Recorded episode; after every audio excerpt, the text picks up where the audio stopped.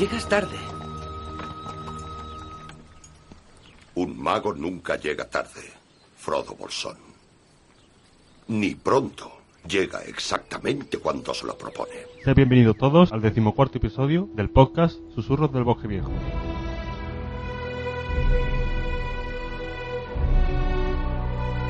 Susurros del Bosque Viejo. Un podcast sobre el Señor de los Anillos. Living Card Game.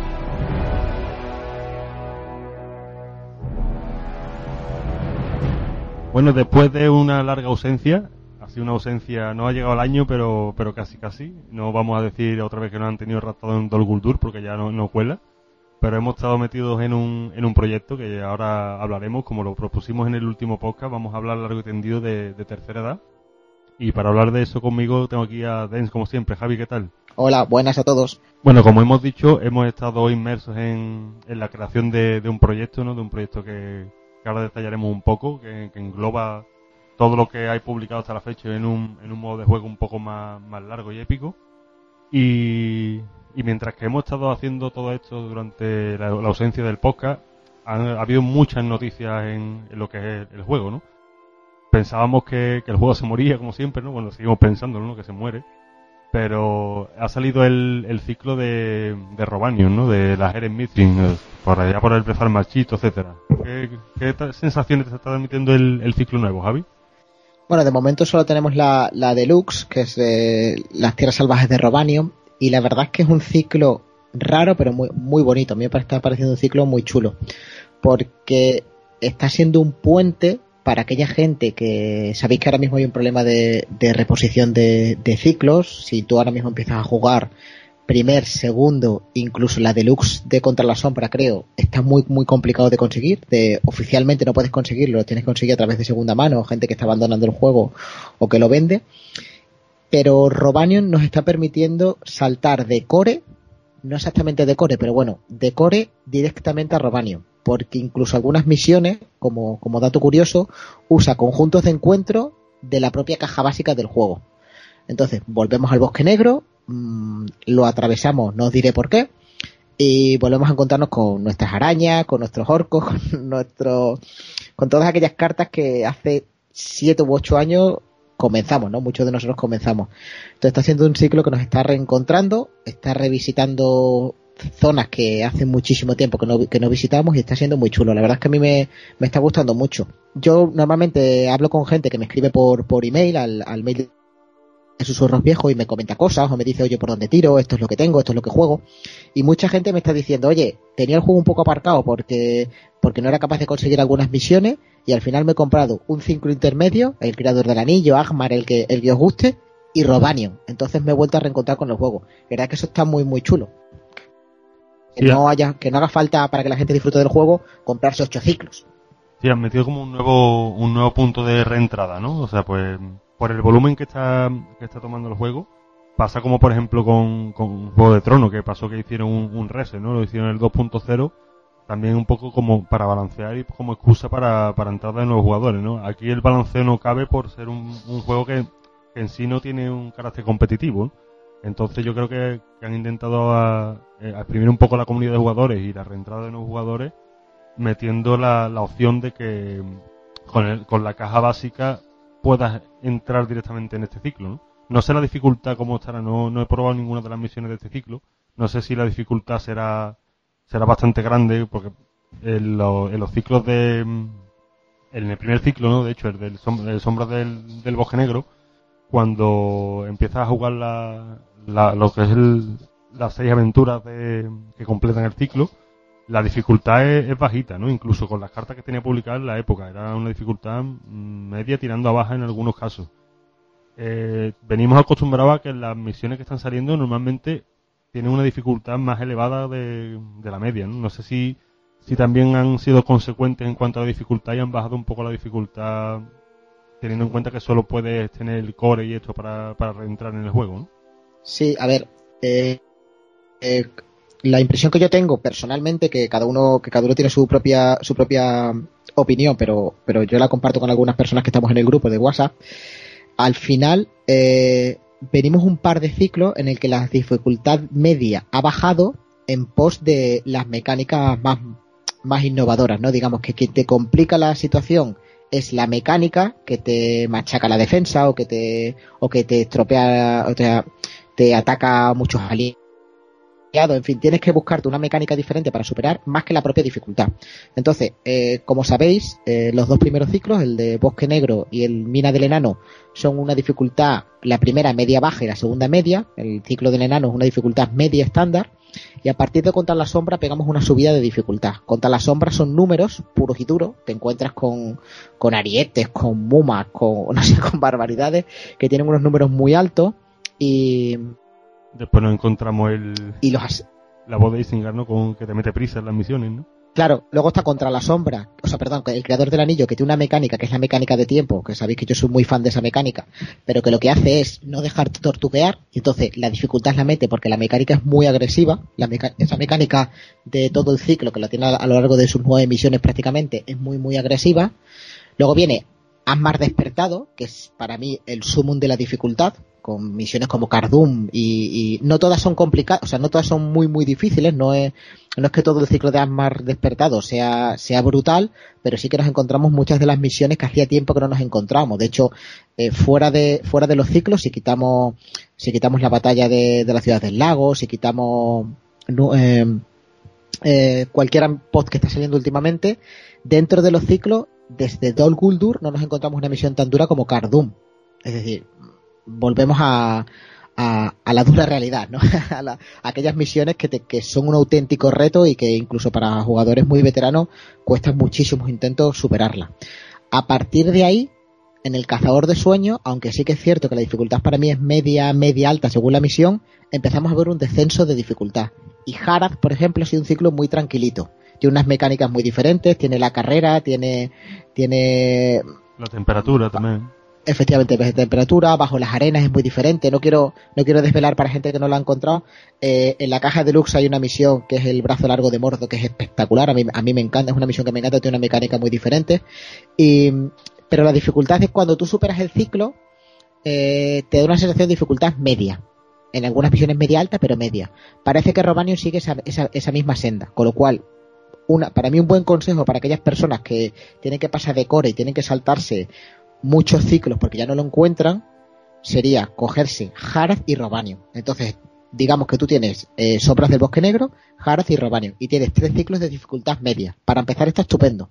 Si no tenéis posibilidad, si no queréis gastaros cientos de euros como nos hemos gastado a lo largo de años los jugadores que, vamos al día, por así decirlo, es, es, genial. Para mí, Core, o sea, Bosque del Negro, las sagas si te gustan, que tienen cartas buenísimas y la sacan, es muy, muy divertida. Y Harad y Robanion es, estupendo. Ese, ese pack es buenísimo para gente que no quiera gastar mucho. Y luego, si ya te vienes arriba y tú ya tienes tus tres ciclos, Harad, eh, Eres Mitrin y Bosque Negro, y tu saga, y te apetece, no te lo pienses y búscate o Creador del Anillo o Agmar, según, según el, la mecánica o la, o la temática que a ti te guste. Pero tanto en Creador del Anillo, que vienen los silvanos, como en, como, bueno, Cazador de Sueños también es espectacular. ¿eh? Cazador de Sueños viene los Noldor, que es un mazo muy, muy chulo también y muy potente, que te ayudará a superar misiones que son muy difíciles. Y. Y. Y Ámbar Despertado, que viene los Dunedain, que también es un rasgo muy, muy divertido de jugar. Puedes ir poco a poco, no hace falta que sigas eh, el orden. Ahora mismo, yo creo que no hace falta que sigas el orden de publicación para poder disfrutar del juego. Bueno, y ahora que estás comentando rasgos y demás, eh, yo creo que sí podríamos comentar, igual que hemos hecho con, otros ciclos cuando hemos hablado de noticias y demás, ¿no? Ahora con, con nos hemos encontrado una grata sorpresa porque el de, uno de los, de, los rasgos que se están desarrollando es Valle, que con eso ya contábamos, porque incluso en algunas entrevistas con, con Caleb y demás ya había comentado que tenían desarrollado cosas de Valle, habíamos visto ya algunas pinceladas en el ciclo anterior de, con algunas cartas y ya se veía venir por donde iban a ir los tiros, ¿no? Pero nos hemos encontrado una sorpresa, por lo menos eh, a mí me ha, sorprendido, ¿no? Que es que están desarrollando un poco los Beórnidas, entre, entre otras cosas. Sí, da, te digo que que da la sensación, tanto en cartas de encuentros o tanto en misiones como en cartas de jugador, que es como una continuación del bosque, de, Bosque Negro. Entonces tú en el Bosque Negro te encontrabas las águilas, te encontrabas a los Beórnidas, te encontrabas en el core, te encuentras un par de Beórnidas, y vas al ciclo de Smithring y es como una continuación. Te encuentras a Greenbeon, te, te encuentras a, a, Menel, a, Meneldor también con las águilas. A Meneldor, que es, que es espectacular. Faltan un par de, faltan todavía tres héroes por conocer que puede que estén relacionados con las águilas, por ejemplo, que todavía no ha salido ha sido nada, o saquen, o saquen un par de cartas más de águila, con lo cual sí que te da la sensación de continuidad eh, con respecto al primer ciclo, tanto en cartas de jugador como en, como en misiones. Sí, bueno, y además tenemos ya anunciado, bueno, a día de hoy, eh, la publicación de este podcast eh, seguramente salga durante esta semana la, el Brazal Marchito, ¿no? Que es la, es la primera aventura del, del ciclo después de la Deluxe, que técnicamente está prevista para el 17 de agosto, no sé si, si saldrá mm, en fecha. Imagino que sí, si no la han, si no la han retrasado ya, imagino que la, que la tendremos el 17. Y entre las cartas spoileadas que, que no, no va a ser, no va a ser en este, en este par de aventuras, pero sí va a ser posterior, tenemos a, al deseado Thranduil, ¿no? Correcto, acaban de anunciarlo en la tercera, en la tercera, en la tercera misión. Sabes que eso significa que el juego se muere, ¿no, Javi? Yo una opinión personal que tengo y, sabéis que desde que Asmodee ha absorbido a Fantasy Flight Games los todas las conversaciones, todas las comidillas que teníamos antes por parte de los diseñadores han desaparecido totalmente, ahora no se cuenta absolutamente nada, con lo cual no conocemos el juego. El otro día estuve pensando que una de las cosas que más he hecho de menos de Fantasy Flight Games eh, aparte de esas conversaciones off the record, ¿no? Que luego en la BGG o en algunos o en algunos podcasts ingleses como Carlos, Carlos de Ring podías escuchar, que ahora ya no se escucha absolutamente nada, era el desarrollo. Antes, recordad que hace muchísimos años, hace dos o tres años, ya dijimos, se están preparando dos ciclos uno en Harad y otro en el Brezar Marchito. Y se han cumplido. Es decir, estos dos ciclos llevan dos años en, el horno. Pero ahora no sabemos absolutamente nada. Después de Eren Missing, no sabemos qué viene. No sabemos si viene. ¿Se cierra el juego o hay tres ciclos más? Porque como no se comenta absolutamente nada, Modi tiene, ese blindaje. Y una de las pistas que nos daban anteriormente es que Fantasy Flight Games, en torno a la Gen Con, solía ser en agosto o julio, sacaba sus ventas por juego. Sacaba sus números. Eh, supongo que los maquetaría para que, porque no son tontos, pero sí que te decía cómo, cómo se vendían los juegos. Entonces tú, con respecto a la venta de, El Señor de los Anillos, podías ver si el juego realmente tenía salud o, o, no tenía salud. Ahora no sabes si el juego tiene salud. Yo no sé cuántos millones vende en Estados Unidos o en Europa este juego. No sabemos si es uno o 27, con lo cual, que tenga buena salud o no, depende de lo que veamos en los foros, que es totalmente falso. Eso es un espejo, que los foros pueden ser súper, súper activos y que el juego se venda fatal, porque los 300 que compramos el juego en todo, en todo el mundo estamos metidos en los foros. Muy bien, pues, pues son 300 personas escribiendo diariamente, pero si solo 300 personas lo compran, el juego está fatal y lo van a cerrar ya. Entonces yo eso lo echo de menos. Ahora mismo, eh, por lo que dicen todos los diseñadores, como por lo que dicen todos los, todos los artículos, tenemos juego para rato. Parece que como que lo han reiniciado, entre comillas, no es un reinicio, pero no tiene pinta de vayan con 2.0. Perdón. Parece que el juego goza de muy buena salud y da la pinta de que van a sacar dos, tres ciclos más tranquilamente y luego ya veremos qué pasa. Pero es totalmente incertidumbre. Entonces a mí me da la sensación de que están volviendo porque eh, ha empezado la cuesta abajo del juego. Es decir, yo no estoy diciendo que, como la sensación que tenía hace un año de que al juego le quedan un ciclo, pero a lo mejor dos o tres. A mí me da miedo, sobre todo, y es una opinión muy personal, la serie que va a hacer ahora Amazon, creo que es, ¿no? Sí, la serie que va a hacer Amazon. Que ahí sí que quizás supondría para, para captar gente nueva que haya muchos nuevos juegos y Fantasy Flight Games se ocupe de sacar nuevas licencias y nuevos juegos y, y deje este para los veteranos un poco más al margen. Eso no quiere decir que lo cierren. Eso a lo mejor quiere decir que sacan un ciclo cada año y medio, se dilata todo en el tiempo y vamos un poco más lento. Ojalá. Sí, pero, eso lo hemos vivido ya también con los retrasos y demás que, que hubo imagino que sería por las especulaciones que nosotros teníamos, ¿no? Que era, entró en, catálogo para Fantasy Flight la leyenda de los cinco anillos, que, tuvo un boom bastante importante y que además se apresuraron a, a ponerse rápido a, sacar ciclos que sacaban, no sé si estuvieran sacando un pack por semana, o sea, una, una burrada, ¿no?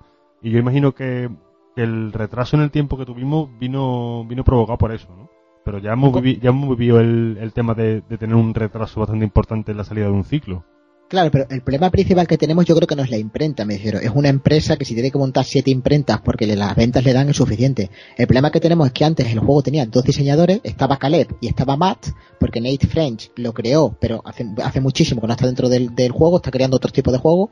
Entonces teníamos dos diseñadores y nos han quitado uno. Matt se ha pasado a Arkham y creo que está también en la leyenda de los cinco anillos, con lo cual ahora mismo nos hemos quedado con un solo diseñador. Entonces, antes, mientras uno estaba diseñando, el otro estaba publicando y se iban intercalando, con lo cual íbamos a ciclo por año o ciclo cada diez meses, porque estaban dos personas, dos grupos de testeo totalmente diferentes. Ahora nos hemos quedado con uno, con lo cual el diseño, la parte difícil del juego, que es crear, que esté equilibrado, eh, que las cartas sean buenas pero no demasiado, se ha reducido a la mitad, con lo cual es normal que el ciclo y que el ritmo de publicación sea menor.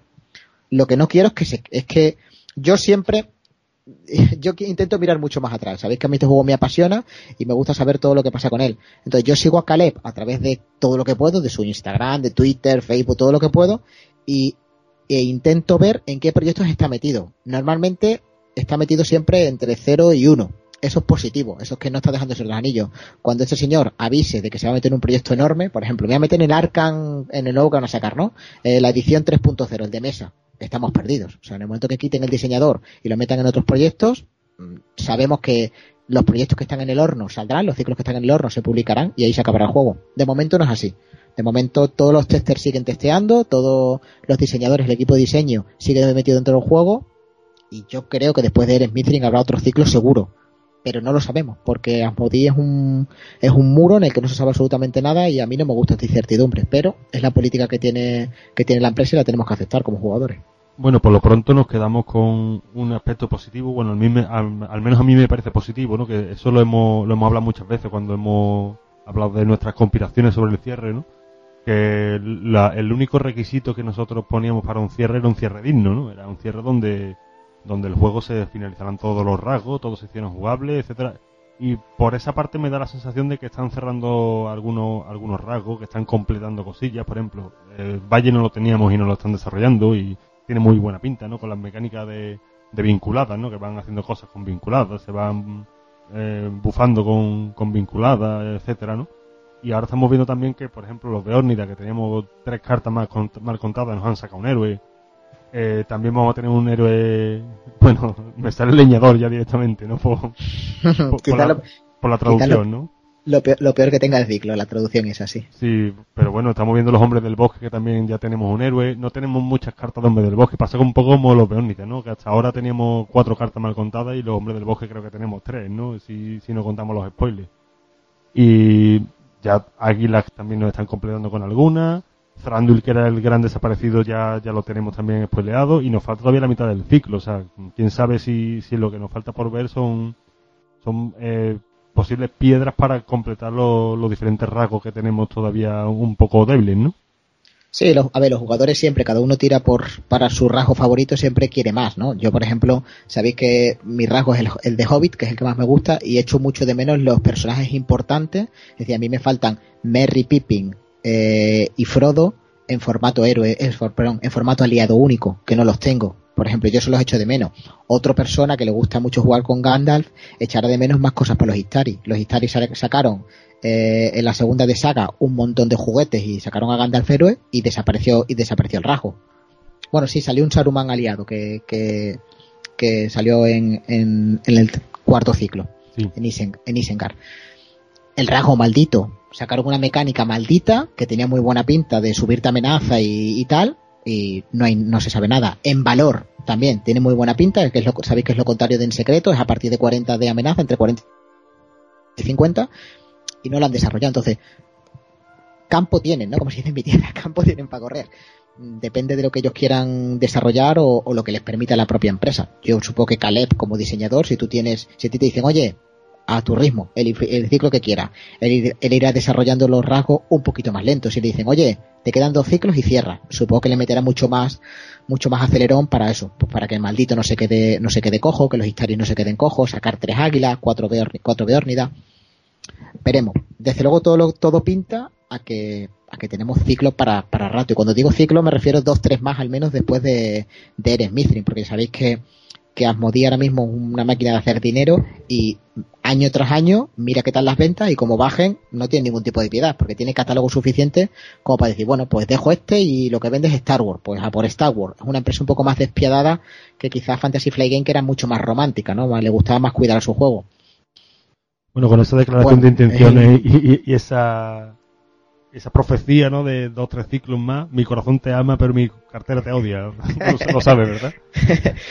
yo he hecho mucho en falta, yo he hecho, sabéis que yo con la tercera edad, que ahora hablaremos de él, he hecho mucho en falta zonas que están totalmente vacías. Eh, toda la costa este no sabemos nada, toda la costa sur no sabemos nada, parece que no está pasando nada ahí la, durante antes de la guerra del anillo.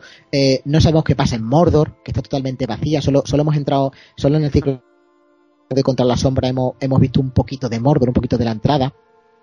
Son zonas que a mí me gustaría explorar, me gustaría ver qué tienen, qué tienen, porque, por ejemplo, ciclo de Harad hemos visto qué pasa y te puede gustar más o menos, pero ha sido muy interesante para mí ver, ver la zona que pasa. Este ciclo de todo, todo lo que está pasando en el Brezal, que nos está dando dragones que no teníamos, es un enemigo muy bonito, muy, muy chulo que, de ver, que nos está dando mm, algo muy diferente. Ya hemos dejado los orcos detrás y no todo, no todos orcos y, y, fantasmas. Y, y fantasmas. Entonces, siempre y cuando sean zonas que no se han visitado, a mí me parece muy positivo. Si son, si son, si volvemos a ver Bosque Negro en dos o tres misiones, pero las otras seis son, son diferentes, son Brezales, la parte norte Smithry que no hemos visto, a mí me parece muy positivo que, que, el ciclo siga así. Otra cosa es que volvamos otra vez a la mina del enano y sean nuevas misiones la mina del enano.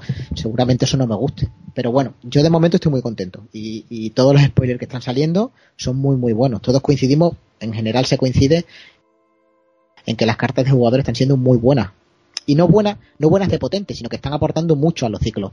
Están saliendo mmm, los, los nuevos objetos con, ¿Cómo se llama en, en, en inglés? Es guarded, en castellano no sé Los cómo se llama. Protegidos, ¿no? Protegidos, sí, gracias. Los protegidos, que son objetos muy potentes, suelen ser neutrales, o sea que están dando a otras esferas cosas que no tenían, y sabéis que lo positivo de esto es que las esferas al final se complementen y tú puedas jugar con lo que quieras. Hace 3-4 ciclos hablábamos como táctica estaba muy detrás. Ah, yo creo que ahora táctica es una, es una esfera que se puede jugar en, mon, en monotácticas perfectamente y no tiene nada que envidiar al resto de esferas. No, está, están completando mucho muchas carencias que tenían. Mm, Te, tenemos eh, ahora mismo tenemos bajada de amenaza en táctica tenemos eh, revisión de lugar o sea tenemos poner puntos de, de, misión en lugares tenemos control de lugares tenemos ahora mismo táctica es una es una es una esfera que mira de tú a tú al resto. Entonces a mí todo eso que se hace muy lentamente porque sabéis que este juego como tiene la mitad de cartas de jugador y la mitad de cartas de, de encuentro avanza mucho más lento que juegos como como Tronos o como Leyenda de Cinco Anillos, en el que el 100% de, del pack son cartas de jugador, bueno, pues es lo que tenemos. Llevamos ocho ciclos, pero es como si ya hacemos cuatro con respecto a Tronos o, o, o Leyenda de Cinco Anillos. Entonces, a mí no me importa que, que se siga avanzando.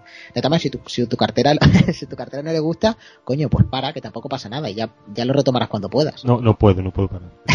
Esto, esto es una droga, no puedo. Sí. Bueno, antes de, de finalizar la, la noticia, que, que, nos han quedado un poco larga, pero quizás yo creo que era necesario, ¿no? Después de tanto tiempo sin grabar y tanta novedad que ha habido en el juego, tanto movimiento, ¿no? Creo que no podemos cerrar este episodio de noticias sin hablar de dos cosas, una quizá más extensa que la otra. Una de ellas es la, la misión de Gen Con, de, de la búsqueda de los magos, ¿no? De Wizard Quest o una cosa así lo han llamado, ¿no? Sí, que me ha, sí, me ha parecido eh, un, todavía tengo que ver cómo funciona, ¿no? O sea, no, no me he terminado de leer bien los artículos de, de, cómo funciona, pero tendría que verla en mesa. Pero me ha parecido una idea muy interesante porque recicla cartas que ya teníamos, ¿no? Para, para hacer una, una especie de construir tu propia aventura, ¿no? O sea, tienes una, una especie de, puntos de, de, aventura para eh, añadir unas cartas determinadas. Tienes etapas de misión que tú vas eligiendo qué etapas quieres que formen el mazo de misión en esa misión concreta, en ese escenario concreto y me parece a mí que es un, una vuelta de tuerca más al juego que, le permite innovarse, ¿no? A fin de cuentas, innovarse y aprovechar todo el material que tenemos publicado hasta la fecha, ¿no? Sí, para el que no lo conozca, han llamado a ese tipo, es un pod, eh, o sea, una misión de esas autoconclusivas, ¿no? Que sacan siempre, siempre lo, en la Gen Con, que eh, lo han llamado Custom Pod, ¿vale? O Custom Quest. Entonces, consiste en que las cartas de encuentro, tanto los enemigos, los lugares, las amenazas, etcétera, tienen puntos de compra, por así decirlo.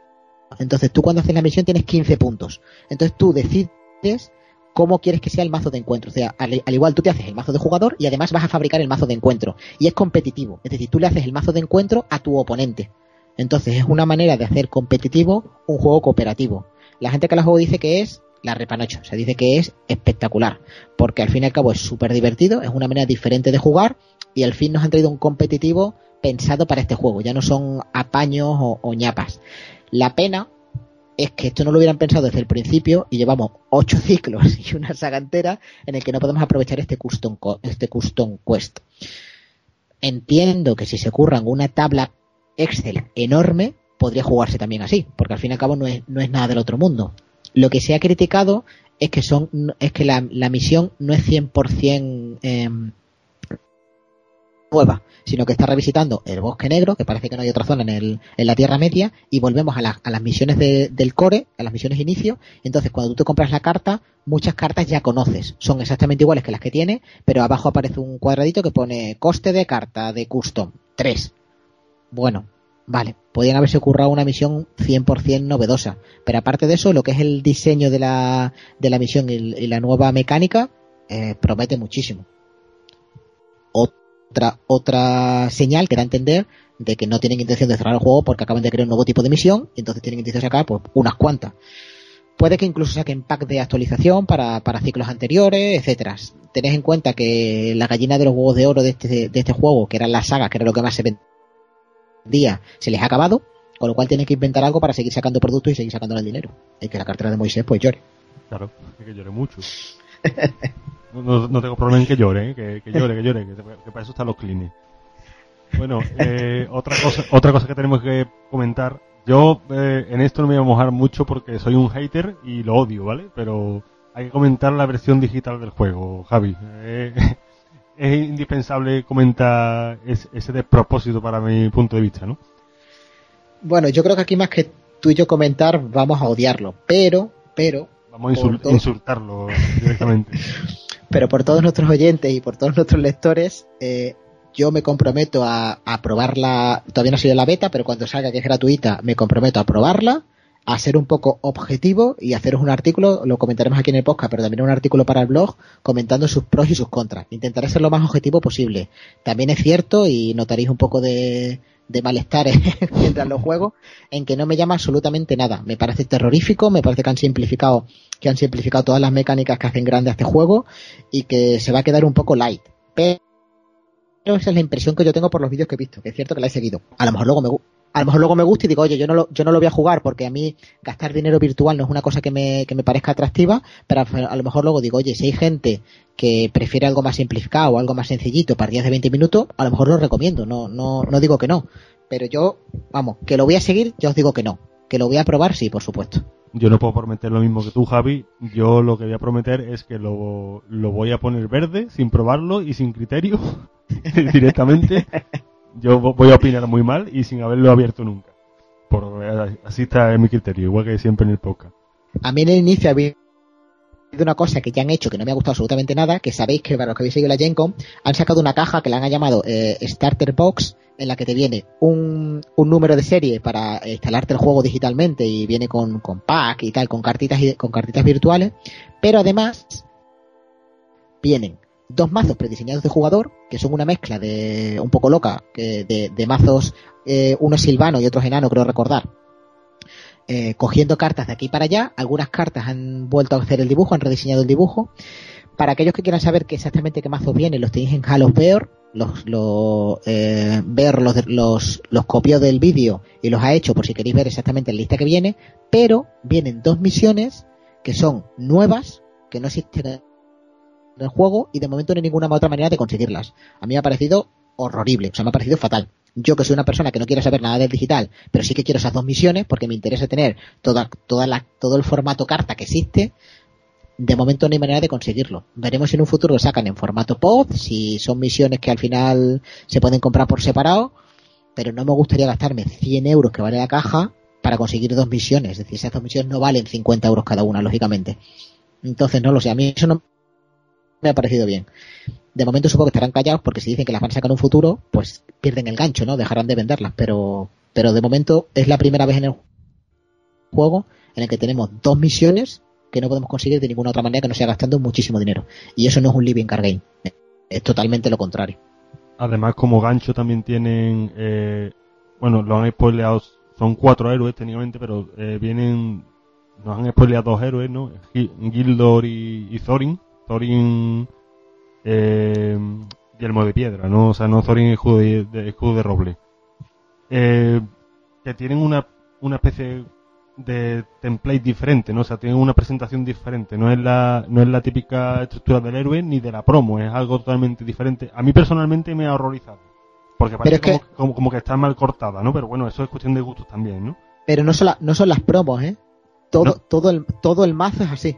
O sea, es un formato nuevo. Ah, que es el, el mazo completo, sí, no la solo gente- son los héroes, ¿no? Correcto, correcto, correcto. Todo el formato es diferente. Entonces cuando la gente se empezó a asustar, ha dicho, hostia, 2.0, porque, porque el formato es totalmente diferente. Yo espero que no, que sea un experimento que hayan hecho y, y listo, pero el formato del mazo entero es nuevo.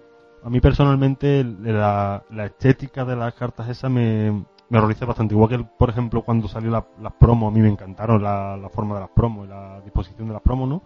Esta es que la ves y parece que está cortada, o sea, parece que está mal cortada, como que la caja de texto desplazada, o sea, muy, muy raro, ¿no? Igualmente, igualmente, lo bueno que tienen que es que no, eso no son exclusivos, o sea, esos héroes y las cartas que salgan en esos mazos que no tengamos van a salir en este ciclo, o sea, no, en ese sentido no nos vamos a quedar sin esas cartas, ¿no? Lo único que reseña negativamente es lo que tú bien has comentado de las dos misiones que son exclusivas técnicamente, entre comillas, ¿no? Pues no sabemos nada más, que vienen dentro de la caja y que no se han, han sido publicadas de momento en ningún sitio. Esperemos que, las veamos en print on demand o si no, pues ya vemos si contactamos con Jack Sparrow. ya veremos si, si las hacemos nosotros y si las tenemos que robar o, lo que sea. Un punto muy muy significativo de, de, de las cartas es que ha salido Thorin y ha salido Gildor, ¿vale? Gildor es un héroe de liderazgo.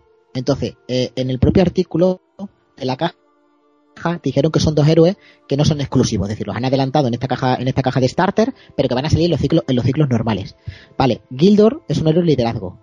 En el ciclo de Ered Mithrin ya tenemos los dos héroes de liderazgo. Tenemos a Bran, que salió en la caja de, la caja deluxe, ya la tenemos, aquellos que vayan al día ya lo tienen, y acaban de spoilear a Thranduil, que también es otro héroe de liderazgo. Como sabéis en los ciclos, todos los héroes son dos de cada uno, ¿vale? Son dos copias de héroe de liderazgo, dos de saber, dos de espíritu y dos de táctica. Se supone que en Eres Mithrin ya hemos completado eh, el cupo de liderazgo. Por lo tanto, todo da a pensar, pues todo da a pensar que ese héroe va en el siguiente ciclo, con lo cual se confirma un siguiente ciclo. Salvo que nos Mi- troleen. que- Mi cartera te odia, te odia mucho ahora mismo. No, no, no había caído en la cuenta de eso, ¿sabes? De, de- de que Claro, cierto, con lo un, cual- tercer, un tercer héroe de liderazgo, no había caído en eso. Con lo cual, en principio, Gildor irá al siguiente ciclo. Además, si te das cuenta, es Noldor que no pega mucho en el formato que está llevando. Ahora mismo están saliendo mucho Valle, Enano ha salido, ha salido, ha salido alguno, Leñador, eh, Beórnida, Thorin, que es táctico, sí que pega. Además, eh, Thorin vive en Valle, con lo Y- cual Y es contemporáneo Bueno. a, a, a Bardo, a Bran. Efecti- o sea, Bran. Efectiva- efectivamente, bueno, en Valle, vive, vive en, en Erebor, con lo cual sí que pega que salga, y Gildor, que es Noldor, parece que irá al ciclo siguiente, en el que le darán una vueltita de tuerca a los Noldor y a otro, y a otro. Están dándole como vueltas de tuerca a los rasgos que ya han salido para completarlos, ¿no? Para hacer una, para que no sea a veces lo- los mazos que hay. Bueno, pues yo Bueno, creo que de, puede no- ser. de no- de noticias ya está todo más o menos comentado, ¿no? ¿O ¿Tienes algo más que comentar por ahí? De momento creo que no. Bueno, aparte de, de nuestro odio a la versión digital. Pero la probaremos, yo al menos la probaré, lo- me, me comprometo a ello. Yo me comprometo a criticarla sin, sin saber. a, a no ser que me digas tú, Guillermo, hoy es la hostia, no sé. Entonces, lo mismo, a lo mejor eh, decido no instalármela. no lo creo, ¿eh? No lo creo, pero bueno, puede ser que me confunda. Bueno, pues vamos a, a hacer un pequeño parón y vamos a hablar de algo que tenemos a la vuelta de la esquina. Sé que queréis tercera edad, pero antes de eso toca hablar de Ginars.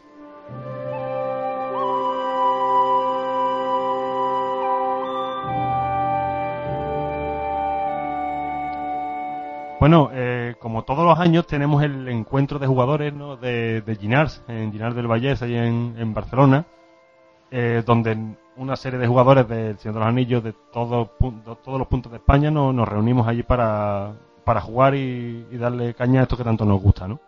Entonces ya la, la inscripción está abierta, eh, lo tenemos ya, como digo, ya en septiembre a la vuelta de la esquina y está todo un poco en ebullición, ¿no, Javi? Está todo el mundo ahí con el hype por las nubes, hablando del tema, nos habla de otra cosa y estamos todos ahí relamiéndonos, ¿no? Previo a llenarse.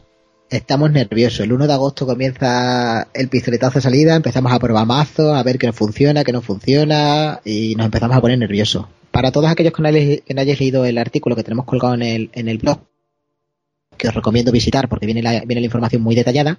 Llenarse es un evento que tenemos todos los años en septiembre, en el que nos juntamos en torno a 30 personas y hacemos tres tipos de evento. Eh, hacemos un evento el viernes que digamos que es muy light, que no es el evento principal, en el que probamos eh, la pod y, la, y el starter kit, o sea, perdón, y el kit del año pasado de la Genco. El año pasado tocó a Núminas y este año toca Dol Guldur. Tendremos unos kits de, de Dol Guldur y podéis jugar en exclusiva, que son, que son pod que no han salido y lo probaremos el viernes por la noche. Entonces montamos, montamos mesas de, seis personas, de dos, de dos mesas cada una, y jugamos el modo épico, que para el que no lo conozca, el modo las últimas, las últimas pod, las últimas standalone, están trayendo un modo épico en el que pueden jugar seis personas en tres mesas diferentes. Y lo que pasa en una mesa condiciona a otra mesa. Por ejemplo, en Anúminas entran los enemigos por la mesa de la izquierda y según van derrotando, van atravesando mesa y van pasando a la mesa del centro y luego a la mesa de la, de la derecha. Otros tienen que conseguir, tienen que conseguir armas o defensa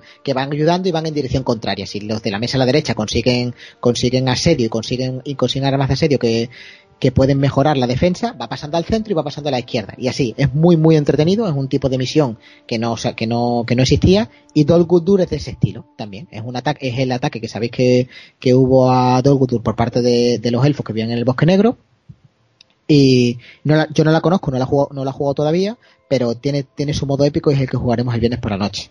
También para aquellas personas que vengáis, que sois un poquillo novatillos o que tenéis mazos y no estéis muy seguros, el viernes por la noche os, os, echamos una mano, os le ayudamos, os dejamos cartas, allí todo el mundo hay un rollo impresionante, la gente va a jugar, la competición es, queda, queda en segundo plano, aunque sí que hay, pero queda totalmente en segundo plano, y si vemos que a alguien le hace falta un héroe, que no tiene, que tiene solo hasta el tercer ciclo y le viene bien un, un héroe que viene en el quinto ciclo, se lo dejamos sin problema para que, para que el sábado disfrute. Nos quedamos hasta las tantas de la noche, hasta que el cuerpo, hasta que el cuerpo aguante y preparando mazos para, para el evento principal. El sábado es el evento principal, eh, son mesas de tres personas normalmente, son cinco rondas en las que metemos eh, misiones de diferentes dificultades, tamaños, épocas, ciclos, etcétera. Entonces, mmm, mucha gente me pregunta si tiene que venir siendo novato. Venid, o sea, no os lo penséis. Hemos tenido eh, niños de 12 años, gente que solo tenía el primer ciclo. Hace dos años ganó una persona que no tenía más de dos, tres ciclos y ganó el torneo. Es decir, no hace falta tener un mazo puntero para ganar. No es necesario. Porque tienes dos personas que te van a, que te van a acompañar, tu mazo a lo mejor es novedoso, tu forma de jugar es muy buena y te puede llevar la victoria. Además, eh, la clasificación no es importante. Todo el mundo que participe se llevará las promos, que ya las hemos publicado allí, que este año que este año son muy bonitas. Este año tenemos a, a Kelebor con, con, la imagen del año pasado que hubo en la promo y a Caldara, que hacía mucho tiempo que tenía yo ganas de, sacarla, la tenía guardada en un cajón y este año, y este año la, la publicamos. Y además tenemos una mesa llena de premios que que elegimos según clasificación, pero, pero de verdad, veniros porque tenemos de todo. Eh, llevo yo un Silmarillón libro, un Silmarillón entero. Vamos a llevar la, la pipa, hay promo, funcos, eh, juegos de mesa, carta, un pony pisador que me van a, re, me van a traer, tapetes, es decir, una mesa totalmente llena de premios y, y, os lo vais a pasar en grande. Todo el mundo que viene repite, siempre. Porque es que nos lo pasamos muy bien. Si te gusta este juego y además eh, vives un poco como yo que vives aislado del mundo en Galicia, eh, es una oportunidad única para jugar durante tres días con gente, con gente diferente, que tiene diferentes mazos, diferentes formas de ser. No hay ningún tipo de mal rollo. Todo el día hablando de tu juego. Es impresionante. Y luego el domingo tenemos una un otro otro otro torneo, también secundario, no es el evento principal, que es contra la sombra. Es por parejas, son mazos que vienen ya prediseñados, que la gente normalmente se apunta junto, y son tres misiones. Es un poquito más corto para la gente que, tiene el vuelo tarde o que es de por allí de por la zona y se puede quedar hasta después de comer. Y hay gente que juega una ronda y luego se tiene que ir. Bueno, pues perfecto, no hay ningún problema. No, no se puede abandonar, porque así por parejas tú no influyes, eh, si tú abandonas el, el, torneo a la mitad, no influyes en los otros jugadores, con lo cual puedes jugar las rondas que te, que te apetezca. Y nada, y tenéis toda la información, estamos siempre en la casa de colonias, de allí de, de Ginars, tenemos comida, alojamiento, ducha, eh, hay una ludoteca enorme de más de 100 juegos si, si venís con gente a la que no le gusta el Señor de los Anillos, hay gente que viene con su pareja, con sus hijos y se tiran todo, se tiran jugando. Tenéis otros torneos, el año pasado hubo un torneo de de Catán, hubo un torneo de... De, pandemia, creo que... De, pandemia, que fue muy chulo porque los organizadores se vistieron con batas y, con máscaras de, de, pandemia muy, muy chulo. Y tenéis de todo, tenéis absolutamente de todo. Hay piscina, hay una pista de baloncesto, hay, hay de todo. Es un fin de semana espectacular. A mí me encanta. Yo todos los años no fallo y, os recomiendo que si no podéis venir, el año que viene intentéis reservar la, fecha porque no decepciona. Eh, nos lo pasamos muy, muy bien. Bueno, y tenemos que decir también que los jugadores del LCG que, que se apremien, que quedan pocas plazas, ¿no? Sí, actualmente hoy estamos a, estamos grabando un 12 de agosto y quedan seis plazas. Las plazas son 36 porque no eh, son habitaciones y no cabemos y no cabemos más en la habitación. Además, tenés en cuenta que tenemos que llevar las misiones contadas y es un poco y es un poco duro de, organizar. Entonces nos quedan seis, seis plazas que os recomiendo que os animéis. Si no conocéis el evento, si no, si no me seguís en Twitter y resulta que es que ahora mismo le escuchéis el podcast o lo que sea, no os habéis enterado, apuntaos porque no os decepcionará.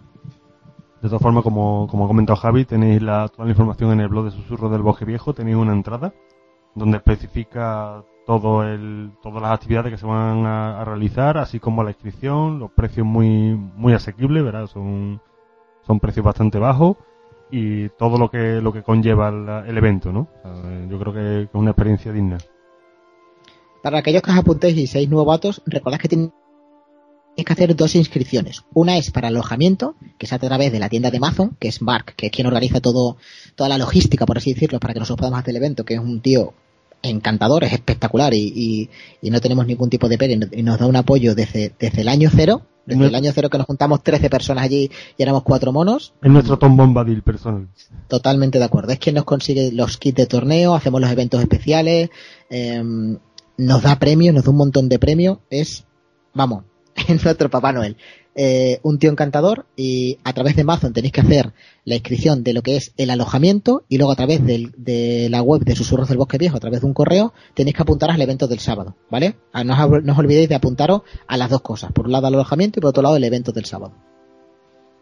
Bueno, de todas formas haremos como, como todos los años y después de, de supongo que haremos un poco especial hablando de, de, lo, de lo que vivimos allí, del evento, etcétera, ¿no? Bueno, pues si tienes algo más que añadir. Nada. Que, eh, que, muchísimas gracias por el apoyo, que enseguida se apunta muchísima gente y llenamos, cada año estoy mucho más contento, vamos un poquito mejor, cada vez lo hacemos, lo hacemos un poquito mejor y que duremos muchos años.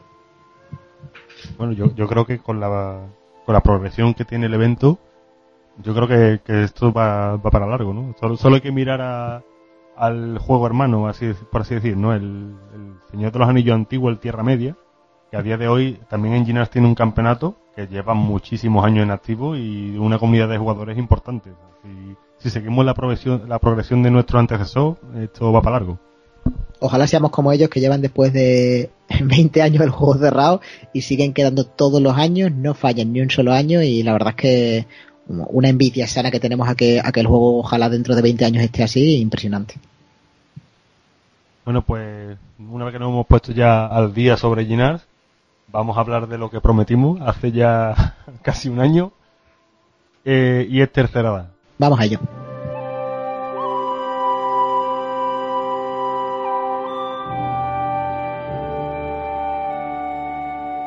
Bueno, como hemos estado comentando y como dijimos ya por octubre del año pasado, el siguiente capítulo iba a ser un especial hablando de tercera edad, ¿no? Y no lo hemos olvidado. No lo hemos olvidado, entre otras cosas, porque uno de los motivos por los que hemos, nos hemos demorado tanto en grabar es porque el, poco tiempo libre que hemos tenido lo hemos empleado 100% en, en la creación de este, de este proyecto, ¿no? Ya podemos decir que tenemos la, primera beta terminada, o sea, lo tenemos ya mm, una, una primera remesa jugar al modo eh, un poco acortada, ahora explicaremos el por qué porque es acortada, ¿no? Eh, con respecto a lo que será el proyecto final, pero ya mm, podemos estar orgullosos de decir de que hemos, hemos terminado ya lo que es el primer paso, ¿no? Entonces, antes de, meternos en, en faena de, comentar en qué consiste la BTD+, creo que es indispensable que hablemos primero de qué es la tercera edad, Javi. Bueno, la tercera edad es un proyecto que es un modo de juego ¿vale? Entonces es un modo de juego que quiere englobar al resto de, al resto de, del juego. Entonces, primero, ¿por qué surge la tercera edad? La tercera edad surge porque Moisés y yo estamos todo el día hablando del juego y teníamos una necesidad y un día hablando nos dimos cuenta que las personas que vamos al día, que tenemos por ejemplo eh, el bosque negro y la mina del enano hace cinco años, no encontramos ningún tipo de aliciente de volverlo a jugar. El único aliciente que encontramos cuando empezamos el blog son las ligas. Si, os dais cuenta, nosotros en el, blog hacemos una serie de ligas en el que volvemos a revisitar los ciclos y, y, puntuamos, y puntuamos, damos ganador de ligas, premios, etcétera. Pero claro, eso te permite revisitar el bosque negro eh, una vez cada X años que vuelvas a hacer la liga y de manera muy intensa, porque las ligas duran dos meses y medio. Entonces tú durante dos meses y medio estás jugando el ciclo que toca y la mina del enano a saco, pero la vuelves a meter en el cajón y no quieres volver a saber nada de la mina del enano hasta cierto tiempo. Entonces, yo cuando me hacía un mazo nuevo, oye, pues voy a probar Rohan, ahora que ha salido un par de héroes nuevos, y te das cuenta que te pones delante de tu colección de misiones a ver qué vas a jugar, siempre juegas las mismas. Pues juego, cada uno tiene su, su fetiche, ¿no? Sus misiones fetiches, pero voy a jugar pues contra la sombra, voy a jugar tal, no sé qué. Y nunca te da por volver a jugar eh, Anduin Sí, o... que Anduin es un rollo, es que lo jugamos. O por ejemplo, lo típico, ¿no? El. Eh, I Mul, ¿no? Que, ya se ha quedado súper super fácil, ¿no? O sea, misiones que tú. ¿Para qué voy a volver a jugar esto si ya no supone casi ni un reto, ¿no? O, misiones, Correcto. como tú dices, que tienes a olvidar porque si no te gusta, por ejemplo, la mecánica a tiempo, eh, pues las tienes, esas misiones de la, del ciclo de creador del anillo, las tienes como más olvidadas, ¿no? Porque no te gusta la mecánica o lo que sea y, y no las vuelves a jugar, ¿no? Entonces, creo que, es un poco una forma de, rescatarlo, ¿no? Correcto, entonces necesitamos una manera, una excusa, por así decirlo, de que hubiera una mecánica que te obligase a jugar una misión y que además fueran salteadas, que jugases una misión del primer ciclo, luego te fueras al cuarto, luego volvieses al creador del anillo, luego, luego Asmar despertado, es decir, que no fuese lineal, que tú cuando jugases las misiones no jugases entero el bosque negro, luego otra vez. Entonces en internet yo al principio empecé a buscar, digo, bueno, esto se ha tenido que ocurrir a alguien, yo no soy una persona que, que, sea novedosa, no voy a descubrir la rueda. Pero me di cuenta que lo que hay en internet son las progression, los progression series que hay, que al fin y al cabo es empezar el juego desde el inicio. Y a mí eso me parece un rollo, yo lo intenté. Yo dije, bueno, yo estoy buscando, digamos, las sensaciones que tenía al principio en el juego, ¿no? En que todo me parecía novedoso, todo me parecía maravilloso. Ahora eres más crítico, ahora hay misiones que, que sacan nuevas, que las juegas y dices, ¿qué tal? Bueno, pues dificultad media, tal, no, no, no, te, no todo te parece innovador, no, no todo tiene por qué ser innovador. Entonces, las progression series consisten en empezar el juego desde el inicio. Yo tengo ahora mismo cientos de cartas de jugador, 100 misiones de... Pero no, empiezo el bosque negro como si abriese el core. Me hago un mazo otra vez desde el principio, solo con las cartas del primer ciclo, pero eso es un rollo. Eso es un rollo porque al final, cuando vas por el segundo, por el tercer ciclo, mm, a mí me parece aburrido. Vuelves otra vez, porque tú ya, a ti ya no te sorprende, a ti un, un troll de, un troll de, de segundo, o, carroca, o, o, mecánicas que son, que son como la decoración de Rosgobel, ya las has visto, no, no, no, es imposible tener las mismas sensaciones. Entonces dijimos, bueno, pues crearemos un, un modo de juego que cada vez que tú tengas que pasar por Rosgobel sea diferente y te cree unas sensaciones. Y creamos la tercera edad.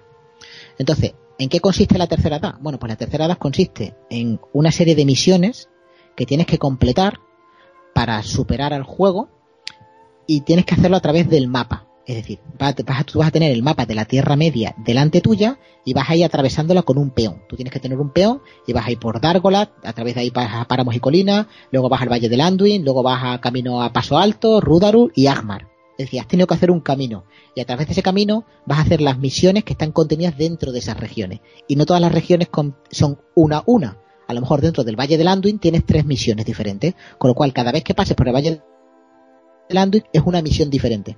Entonces tú, aunque tú, aunque tú, Moisés y yo hagamos el mismo viaje, va a ser diferente, porque la combinación de misiones para atravesar desde Páramos y Colinas hasta Agmar es totalmente diferente. Además, hemos creado mazos de regiones, el mapa lo hemos dividido en ocho regiones que van por colores, la azul, la amarilla, la verde, la roja, que son cartas de evento, por así decirlo, que te condicionan la partida que vas a jugar. Con lo cual, en Valle de Anduin tienes dos condicionantes. La primera es que la misión que vas a jugar tiene, no tiene por qué ser la misma que voy a jugar yo, y el evento es imposible que sea el mismo. Cada, región de momento tiene 15 eventos diferentes.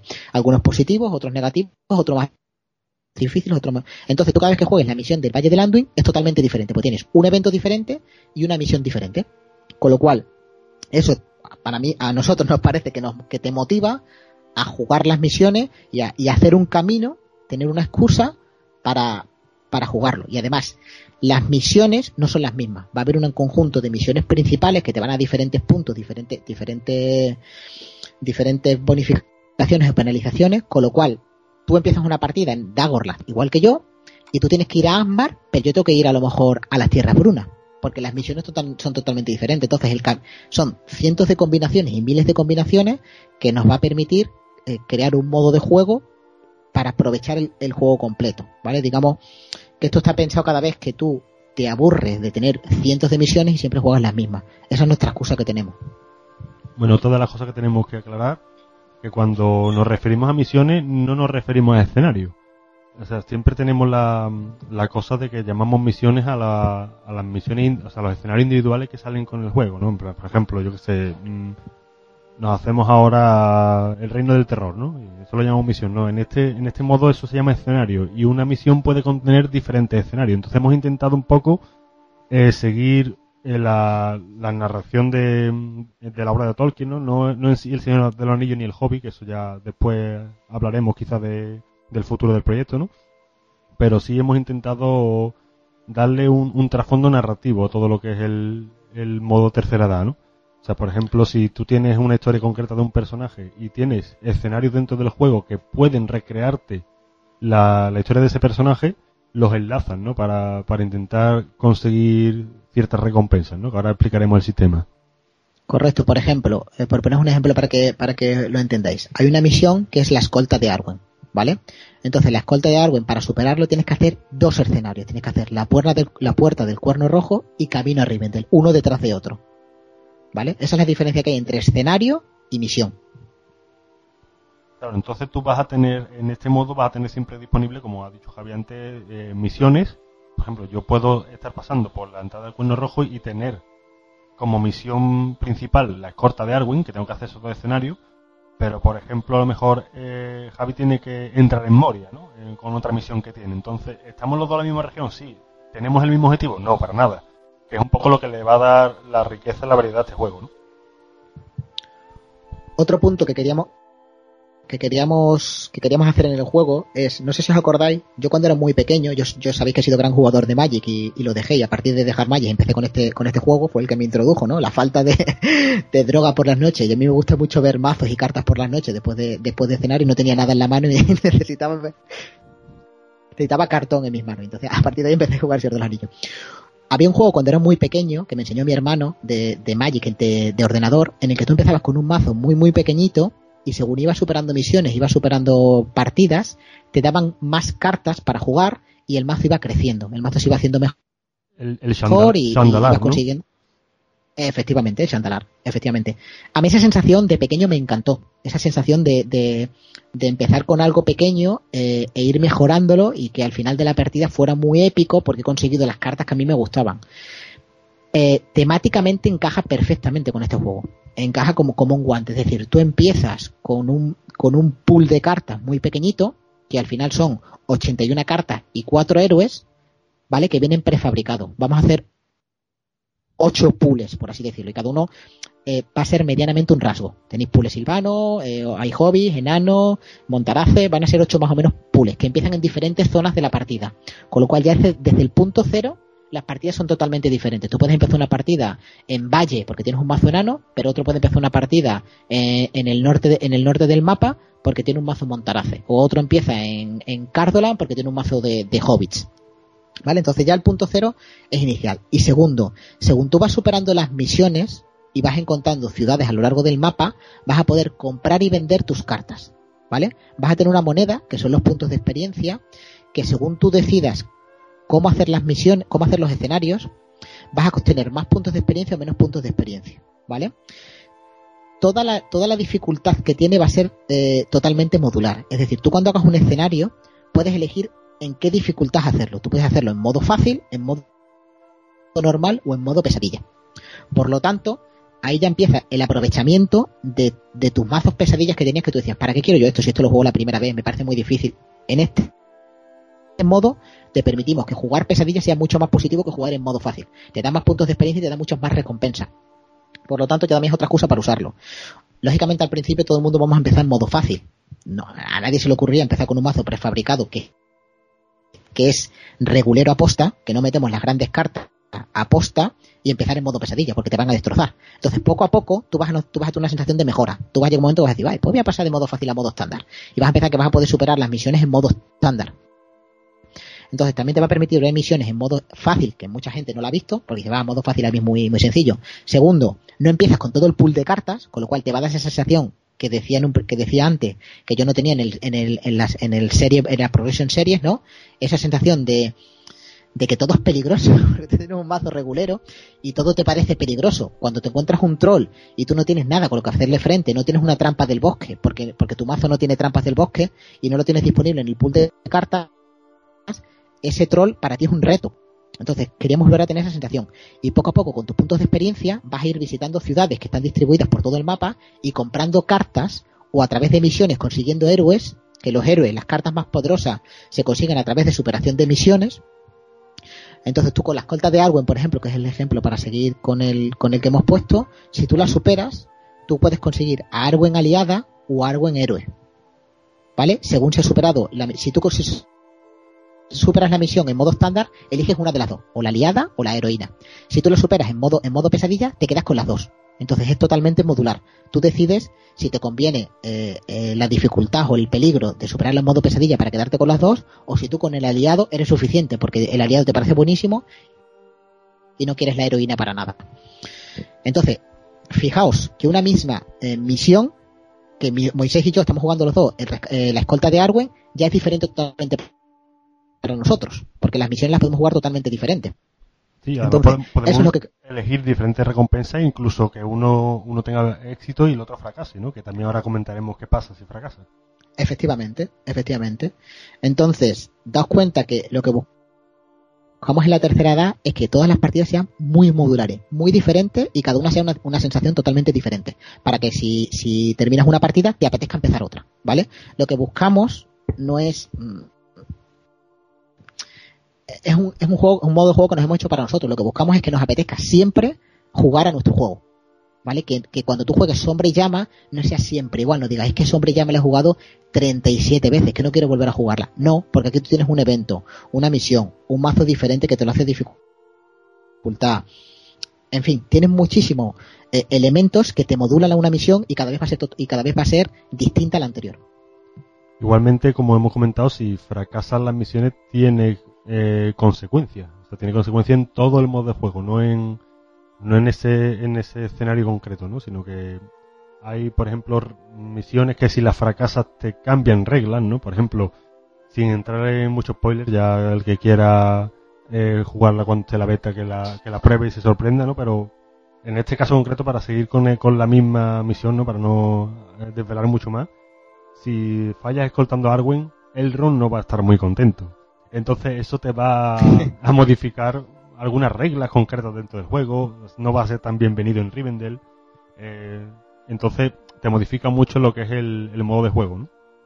Si luchas contra un, enemigo único muy poderoso y lo cabreas, a lo mejor sales de su zona y, entonces las zonas de alrededor ya tienes que luchar contra él. Sí, em, te, vienen, te vienen persiguiendo. te, vienen, te vienen persiguiendo, hay veces que te arrastran, que te arrastran él héroe, hay veces que, es decir, estamos creando reglas divertidas. Eh, hay bueno y malo. Entonces, eh, no todo es malo, por supuesto, en el, juego. Hay zonas de tranquilidad y checkpoint, ¿no? Que, puedes salvarlo y, te curan los héroes. Pero la idea es eso, que tú tengas sensación de aventura, de que a ti te apetezca volver a jugar y de que tú le cojas eh, el conjunto de pool, le hemos llamado la compañía, ¿vale? La compañía son tus cartas de mazo y tus cartas de reserva, ¿vale? Que hay un tope. La compañía no es infinita. Para que no, para que tú, cuando acabes el juego, no tengas el un entero de cartas. Eso nunca va, nunca va a pasar. Tú tienes que elegir para que te sea un reto elegir y decir, uff, es que no sé si quedarme con, con, las casas de curación o con el Acelas, por ejemplo, ¿no? No, no que no puedas tenerlo todo. Entonces, las compañías van a mejorar y empeorar según, según fracases o tengas recompensas, o sea, según aciertes en las misiones. A lo mejor tu compañía eh, es espectacular porque tienes una compañía de Montarace y tienes a, a Aragorn en todas sus versiones. Hay una misión que fracasa estrepitosamente y Aragorn muere. Y a partir de ahí no puedes volver a tener Aragorn el resto de la partida. Bueno, pues es que, es que eso está condicionado totalmente. Claro, entonces el, el modo se basa directamente en ir de una misión a otra, es decir, las misiones, como hemos comentado, son los conjuntos de escenario. No, porque como ha comentado Javi, nosotros nos vamos moviendo por el mapa, ¿no? Entonces, durante el desarrollo de la partida dentro del mapa, también tenemos eventos, tenemos una serie de cartas de encuentro que ahora explicaremos un poco, si, si quieres, los tipos de cartas que, incluye el modo y hablamos un poco de las fases, ¿no? Para explicar, ahora que estamos explicando a grandes rasgos de qué, de qué va el proyecto, ¿no? Entonces, eh, no solo se basa en haciendo misiones, sino el background que tiene por detrás es, mucho más amplio, ¿no? O sea, tienes un modo de juego donde directamente el moverte de una región a otra ya lo estás jugando, no simplemente cuando montas el escenario, sino tienes una serie de, pasos intermedios que, que, te pueden modificar también la partida, ciertos escenarios, a lo mejor te encuentras a alguna criatura no deseada que en el siguiente escenario pues resulta que estaba por allí y te la tienes que comer también, ¿no? O sea, eso, por ejemplo, ahora que estamos enlazando con el tema de Ginars, los, los conocidos de Ginars ya, ya lo han vivido en sus carnes, ¿no? De encontrarse una criatura poco deseada dentro de una misión sin venir a cuento, ¿no? sí, bueno, para eh, que no lo conozca, en cada eh, en cada beta estamos metiendo un boss, por así decirlo, ¿no? Un, personaje eh, con nombre propio que tenga cierto que, que tenga cierto cierto carácter o, a veces inventado, a veces es canónico, para que le dé cierto, cierto carácter al juego, ¿no? Y que, y tenga cierto cariño. Entonces, en la primera beta, eh, el boss es Ena Sansarab, ¿vale? Ena Sansarab es una araña que, que no es canónica, pero sí que aparece en, en Hawk, sí que aparece en el antiguo juego de rol de, de, Hawk, ¿vale? Entonces no es canónica, pero sí que para jugadores veteranos que jugaron al juego de rol la, conocen. Entonces se supone que es una nieta de un Goliath, ¿vale? No sé si es una nieta una bisnieta de un, de un Goliath. Nosotros la hemos colocado en el bosque negro. Entonces el año pasado, eh, para hacer un guiño a, a, la tercera edad, que es un, que es un proyecto que a nosotros nos hace mucha ilusión, porque le dedicamos muchas horas, pusimos la misión de regreso al bosque negro. Y sin que los jugadores lo supieran, metimos una copia de Ena Sansarab en la, en la misión. Entonces, eh, la cara que se le quedaba a la gente cuando aparecía una carta, que además es muy dura, es un enemigo muy muy duro en Sansarab, ¿vale? Los boss son enemigos bastante duros. Porque cuando tú juegas un escenario en la tercera edad puedes retirarte. ¿vale? Si tú ves que, que te van a destrozar o te, van a matar a tus héroes, porque los héroes mueren de verdad, si tocabas una partida con un héroe muerto en la, pila de descarte, ese héroe muere para el resto de la partida. Entonces tú, si ves que, que te van a matar, puedes retirarte. Tienes consecuencias, pero tú puedes retirarte. No tienes por qué jugar la partida sí o sí. Para no, para precisamente para que no te destroce una partida mala que tú tengas o, o, que, el, o que el mazo de encuentro, sabéis que muchas veces encadena y comba y te hace una locura y, y, no, y, no te destroza una partida de la tercera edad que llevas meses jugando, pues te puedes retirar. Entonces, eh, cuando, cuando la gente veía a Ena Sansarab, que es una carta nueva de la tercera edad, en mesa, pues nos miraban con cara de cariño, o sea, nos tienen, nos tienen muchísimo cariño y la gente. Entonces, bueno, esos puntos, esos puntos de, de sorpresa son muy divertidos, es lo que te aporta la tercera edad. Entonces, si te parece, Moisés, comentamos un poco las cinco fases que hay para que la gente entienda un poco cómo es una ronda de la tercera edad y se haga un poquito la idea de, cómo jugarla, ¿no? Vale, estupendo. Entonces, la primera fase es la fase de misión. En la tercera edad hay tres tipos de misiones, ¿vale? Está la misión principal, la misión alternativa y la misión épica. La misión principal es la que hemos estado hablando de la búsqueda de Arwen. Es la que te indica hacia dónde tienes que ir en el mapa, ¿no? Es la excusa en la que tú tienes que decidir si tú quieres salvar a Arwen o si Arwen no te importa y te da igual perderla. Entonces esa es la misión principal, la que te indica. La segunda es la misión alternativa. Tú, en segundo plano, vas a tener misiones que te van a permitir ganar puntos de experiencia. Normalmente son visita X bosques, mata X orco, eh, juega X águilas, etcétera. Entonces son misiones que están en segundo plano, que según tú las vas completando te dan puntos de experiencia. Y la tercera misión son las misiones épicas. Cuando tú cumples ciertas misiones principales, cuando tú fracasas ciertas misiones principales, pues, eh, hay ciertos eventos, van a aparecer misiones épicas en el mapa que van a condicionar el mapa. Es decir, son misiones que, por ejemplo, eh, atacan Rivendell. Entonces tú tienes siete rondas para salvar a Rivendell, ¿vale? Tienes que ir para allá y jugar el escenario de Dol Guldur, por ponerte un ejemplo. Si, si tú ignoras la misión épica, te va a condicionar. Porque, por ejemplo, si tú, si tú la de, el ataque a Rivendell lo ignoras, porque tú estás rescatando a Arwen y te parece mucho más interesante rescatar a Arwen que salvar a Rivendell, Rivendell va a caer. Entonces, cuando Rivendell caiga... Arwen sin casa. Correcto. Primero, vas a dejar a Arwen sin casa y segundo, va a tener ciertas, ciertas condiciones. Por ejemplo, Rivendell está destruida y desaparecerá del, desaparecerá del juego. ¿Vale? Entonces, las misiones épicas son misiones que aparecen de vez en cuando en el mapa que no deberían ser ignorados por los jugadores, pero los jugadores deciden si quieren ignorarlo. Esa es la fase de misión. ¿Tú en la fase de misión? Antes de, seguir, eh, tenemos que comentar también que, la, que la, en la fase de misión, las misiones, como ha comentado Javi, las principales, por ejemplo, una de las cosas que tienen que van a añadir mecánicas nuevas, ¿no? O sea, con cartas concretas, eh, por ejemplo, en el caso de, de, Arwen, ¿no? Ya la tenemos diseñada de base por, los, por los diseñadores del juego canónico, ¿no? por así decir, que tenemos a, Arwen como objetivo aliado, que lo llevamos dentro de esos dos escenarios, entonces nos hemos basado un poco en, en esos dos escenarios enlazados que nos cuentan una mini historia, ¿no? Para, para hacer esta misión. Pero las demás misiones, o sea, muchas de ellas te incluyen una propia carta con la que tienes que hacer algo, que te pueden modificar las mecánicas, entonces también es lo que lo que dijimos antes del tema de revisitar las misiones, ¿no? Que no van a ser el mismo modo de juego porque en función de la misión que estás haciendo, te van a meter un, tipo de cartas, algunos objetivos, algunos algunas vinculadas, etcétera, que te cambian la mecánica y con las cuales tienes que hacer algo, ¿no? Entonces, eh, es la diferencia principal de, las misiones principales con las alternativas, que las alternativas las tienen en segundo plano, eso como, como dice Javi, conforme vas haciendo las demás, ¿no?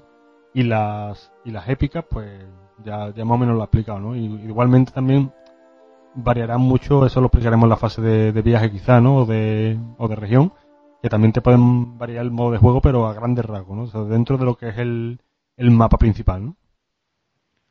Correcto. La siguiente fase es la fase de viaje. En la fase de viaje es muy sencillita y lo único que hacemos es desplazar el peón que tenemos sobre el plano a, un, a, un, a una región adyacente. ¿Vale? El mapa está dividido en diferentes regiones y movemos a una región adyacente. Hay cartas especiales que podemos comprar que nos permiten eh, viajar eh, largas distancias. ¿Vale? Nosotros pensamos, tenemos que tener un equilibrio entre mecánica y, temática. Entonces decíamos, mecánica si la misión que te sale te sale a 10 regiones de distancia, que digamos que son los puntos más lejanos dentro, tú estás en Jara y tienes que ir a los puertos grises, por ejemplo, es decir, estás en un punto y tienes que ir hacia la otra, 10 regiones son 10 escenarios, que son a lo mejor 10 tardes, es decir, tardarías dos meses en llegar. Entonces no queríamos que eso pasase, no queríamos que, el juego se, se fuese pesado, porque a lo mejor tú ya has pasado siete veces por la región, porque por el centro del mapa lógicamente vas a pasar más que por los, que lindes del mapa, entonces hay ciertas cartas especiales que te permiten avanzar tres o cuatro regiones de distancia, ¿vale? Para que, para que no se haga pesado. Entonces esa es la fase de viaje. A continuación viene la fase de evento. El mapa de la Tierra Media está dividido en ocho, en ocho regiones, ¿vale? En ocho, en ocho zonas, perdón, en ocho zonas que comprenden varias regiones. Entonces las zonas tienen diferentes colores y cada color tiene su propio mazo de evento. Y cada, y cada mazo de evento tiene su propia personalidad. El mazo verde eh, es un mazo de enemigos, porque está centrado en la zona del bosque, del bosque negro. El mazo rojo te sube amenaza, el mazo amarillo te ataca los recursos, el mazo azul te ataca a los aliados. Es decir, cada, cada mazo tiene su propio, tiene su propio, su propia característica, su propio, su propio conjunto de reglas para que estés medianamente preparado lo que te puedes encontrar por cada región. Vale, pues es en la fase de evento donde tú desvelas una carta de evento y ves cómo te va a condicionar a la siguiente aventura. Puede ser que te meta enemigos, puede ser que te diga que durante las dos primeras fases de recursos tú no generas recursos, puede ser que solo puedas jugar con dos héroes, puede ser que no puedas jugar aliados. Eh, hay cartas buenas, hay cartas buenas que te permitan curarte la salud, hay cartas buenas que dicen que en la próxima misión eh, generas dos recursos extras en la, en la primera fase. En fin, todo tipo de eventos, ¿no? Pues esto es lo que le da cierta salsa a cada escenario que tú juegues. Sí, además te va, te va a incluir eso, algunas cartas concretas como, como has dicho, enemigos, traiciones, te condiciona inicios de partida. yo, yo creo que eso, junto a que ya directamente los escenarios los vas a jugar de una forma diferente, ¿no? Esto también te modifica las condiciones de inicio, ¿no? Es como, no voy a decir que es un modo pesadilla, porque sí es verdad que tenemos que avisar que el, que el modo es duro, ¿no? Pero sí es una, una forma diferente de, de afrontar las partidas, ¿no? La siguiente fase es la fase de escenario. Básicamente elegimos el escenario a jugar y lo jugamos. Hay una tabla de regiones en la que te dice, por seguir el ejemplo que hemos dicho, que el Valle del Anduin tiene tres, tres misiones incluidas en él, ¿no? Perdón, tres escenarios incluidos en él. Tiraremos un dado y según el que salga jugaremos. ¿Vale? Hay regiones que son 1-1, una, una, región, un escenario. Hay regiones que son dos, eh, dos escenarios, seis, depende de la región. ¿Vale? Entonces, en la fase de, en la fase de escenario es donde elegimos qué hacemos, qué, qué, escenario vamos a jugar, ¿vale? Y luego está la fase de región, que es una vez hayamos superado el escenario de la región, podemos interactuar con las ciudades que nos encontramos. Por ejemplo, si estamos en la región, si estamos en la región de Rudaur, en Rudaur está Rivendell. Con lo cual, una vez superemos el escenario de Rudaur, podemos, podemos entrar en Rivendell, comprar cartas, vender cartas, hablar con Elrond y hay ciertas habilidades que podemos, que podemos conseguir que no, que no quiero, que no quiero desvelaros y nos permite cierta tranquilidad, ¿no? Cierta, podemos curarnos en las ciudades, podemos conseguir ciertas cartas, hay ciudad, hay, hay, hay lugares como la Carroca, en la que lógicamente es, es lógico pensar que si queremos Beórnidas tenemos que ir a la Carroca por ellos, a, reclutarlos, ¿no? A comprarlos, a reclutarlos. En los puertos grises iremos a por Noldor. Cada zona nos permite conseguir un tipo de carta especial, ¿vale? Sí, la mayoría de las cartas de, de jugador eh, que no son únicas, eso sí tenemos que comentarlo también dentro del modo, ¿no? se pueden comprar dentro de, los diferentes refugios, como dice Javi, eh, hemos intentado que sea lo más temático posible, ¿no? Es decir, si tú quieres un enano te tiene que ir a, a la colina azules, a Erebor, ¿sabes? O cualquier sitio donde tú puedas encontrar enanos, ¿no? Si quieres eso, en Oldor, pues te tendrás que ir a, los puertos grises, etcétera, ¿no? Pero siempre hemos intentado que las cartas más poderosas y, la, y las únicas sean siempre desbloqueadas por, misiones. ¿no? Hemos dividido las cartas, todo el pool de cartas existente en el juego lo hemos dividido en, en tres rarezas, en comunes, infrecuentes y raras. Las comunes se pueden encontrar prácticamente en todo el plan, en todo el mapa. Entonces, eh, no, estamos diciendo que si tú quieres enanos tengas que ir sí o sí a Erebor. No, si quieres enanos concretos. Si tú quieres un enano, efectivamente, sí, correcto. En la, las infrecuentes, que son a lo mejor un 15 o un 20% del pool de cartas existentes, esas sí que están localizadas. Si tú quieres un enano ciertamente poderoso, sí que tienes que ir a Erebor. Pero si tú quieres un enano común, lo vas a poder encontrar en cualquier parte del plano. ¿Vale? No tienes por qué, por qué viajar. Y luego están las cartas raras, que suelen ser héroes y aliados únicos, en su mayoría de, en su mayoría de, de, cartas, que esas seguramente se consiguen a través de regiones singulares, que os he explicado lo que son las regiones singulares, y a través de misiones principales. ¿Vale? Bueno, Entonces. Es, un poco lo que es el desarrollo del turno, ¿no? Entonces vamos a. Esto sería un turno. A, partir de la región que tú estás en Rivendell y tal, volverías otra vez a la fase de misión. Ves si has cumplido la misión, vuelves a viajar, otra carta de evento, otro escenario, etcétera, etcétera, etcétera. Ahora, ¿qué te parece si hablamos un poco de, o sea, vamos a desglosar un poco lo que es todos los componentes del proyecto, ¿no? Hablamos de las regiones singulares y un poco el, el modo, ¿no? Correcto. A ver, el mapa se divide en dos tipos de regiones. Son las regiones normales y las regiones singulares. Entonces, las regiones normales ya las conocéis, es lo que hemos explicado. Tú vas a Páramos y Colina, ves qué escenarios se juegan en Páramos y Colina, lo juegas, lo superas o lo fracasas, estás en Fangor, si lo tienes, si lo tienes abierto, eh, em, actúas con, con Fangor y te mueves a la siguiente, ¿vale? Eso sería, eso sería una región normal. Vale, las regiones singulares, marcadas en azul en el plano, son regiones que tienen reglas especiales y cada región tiene una regla totalmente especial. La primera región que encontramos en la beta 1 es el sur del Bosque Negro, ¿vale? Todos sabemos que en el sur del Bosque Negro está Dol Guldur, con lo cual no podemos perder la oportunidad de hacer reglas especiales para jugar la misión que a todos nos traumatizó cuando abrimos el core. Entonces, cuando tú entras en el sur del Bosque Negro, te olvidas de las, de las fases que acabamos de explicar, te olvidas totalmente. Y hay un segundo reglamento ¿vale? El reglamento se divide en dos partes. Uno es el reglamento propiamente dicho, que es el libro de reglas, y otro se, le hemos llamado el libro de regiones. Entonces, en el libro de regiones, las regiones singulares tienen su propia hoja de características. Tú vas al sur del Bosque Negro, que te aparece en el, plan, en el plano azul, entonces tú, por eso sabes que es una región singular, te vas al sur del Bosque Negro y sigues las indicaciones que te dice. Ahí vas a tener tu fase de evento, tu fase de escenario, tu fase de región, etcétera, etcétera, etcétera. Entonces, en total, en el mapa habrá en torno a 10 regiones singulares. Algunas buenas, otras malas, otras que te condicionan, otras que te abren. Por ejemplo, una que acabo de crear, que todavía no la tenéis en el, en el, en la beta 1, es el Sendero de los Muertos, ¿vale? En el Sendero de los Muertos, la primera vez que la, que la cruzáis, como están los muertos que no son nuestros aliados, habrá que jugarla con unas condiciones especiales, ¿vale? Tenéis que jugar el Sendero de los Muertos con unas condiciones especiales. Una vez la superáis, se convierte en un túnel de paso, con lo cual, cuando ya vais de Roja a Lamedon, no tenéis que pasar por todo Gondor. podéis atravesar. Es, digamos, es un atajo. Conseguís un atajo. En Númenor habrá que derrotar a, dragones, en Cardún tenéis otra, eh, Fangor es otra, el Bosque Viejo es otra. Tenéis varias regiones, Anúminas es otra. Tenéis varias regiones singulares que superarlas es muy duro, pero que también va a tener unas, recompensas que no tiene cualquier otro tipo de misión, de misión principal.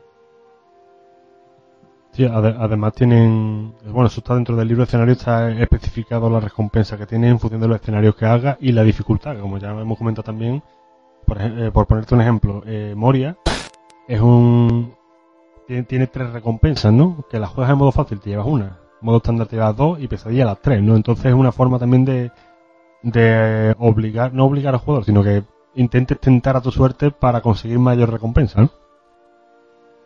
Sí, efectivamente, tú te, tú te, te valoras cómo vas de fuerte y ves si puedes superar en pesadilla o no. Y hay veces que las regiones singulares pueden jugarse todas las veces que tú quieras, pero hay veces que se cierran. Entonces solo tienes una oportunidad.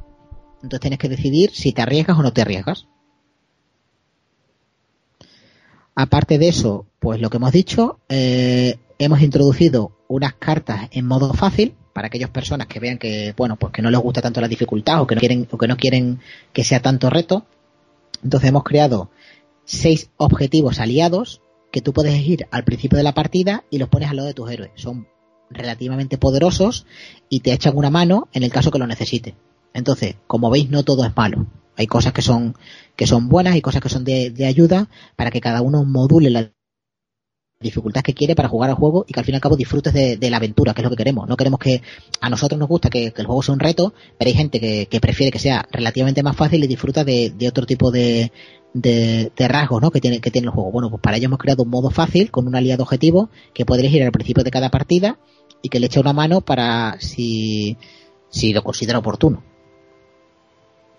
Bueno, ¿qué te parece si desglosamos eh, a, día de hoy, como decimos, tenemos la, primera beta cerrada, ¿no? Que era un poco el objetivo, ¿no? Ya por eso también hemos estado tan, tan volcados en el proyecto. Y una vez que la hemos cerrado, antes de, hablar de un poco de lo que será el futuro del modo, ¿qué te parece si desglosamos un poco todo lo que lleva la beta 1, ¿no? ¿Qué, regiones son jugables? ¿Qué escenario vamos a tener eh, englobado dentro del modo? ¿Qué, ¿Qué cantidad de cartas lleva, etcétera? Vale. Bueno, pues a ver, las betas de momento las hemos dividido en cuatro, ¿vale? Son cuatro betas para el, para el final del proyecto. Entonces, la beta 1, que actualmente está finalizada, eh, la presentaremos en Ginars este año y después de llenar os diremos cómo conseguirla y subiré todos los archivos definitivos que ya podéis imprimir en buena calidad si queréis jugarlo. Abarca principalmente, no es siempre así porque las betas no, no van por ciclos, por así decirlo, todas las zonas no van por ciclos, pero para que os hagáis una idea, abarcaría los dos primeros ciclos. Es decir, la beta 1 sería eh, Bosque Negro y todos sus alrededores, y toda la zona de Moria y sus alrededores. El Cuerno Rojo, Páramos y Colinas, Dárgola, Rahan, Tierras Brunas y Etherways, que básicamente es el ciclo de la mina del enano y el ciclo de sombras del Bosque Negro. ¿Vale? Eso sería la beta 1. Vale, entonces, ¿qué incluye la beta 1? La beta 1 incluye, hemos hecho dos tipos de pack. Hemos hecho un pack para jugar en solitario y un pack para jugar en multijugador. Porque no lo hemos dicho antes, pero las cartas de evento son modulares. Es decir, no, no introducen los mismos enemigos, no introducen las mismas condicionantes si está jugando una sola persona, así están jugando tres. ¿Vale? Muchas veces es introduce un enemigo más uno por cada jugador. Así, si estás tú solo, se introduce un enemigo. Si hay cuatro jugadores, se introducen cuatro enemigos en el mazo de encuentro. Para modular un poco la dificultad. Eh, el pack 1 de, de jugador único, un jugador solitario, son 130 cartas. El pack para multijugador son 170.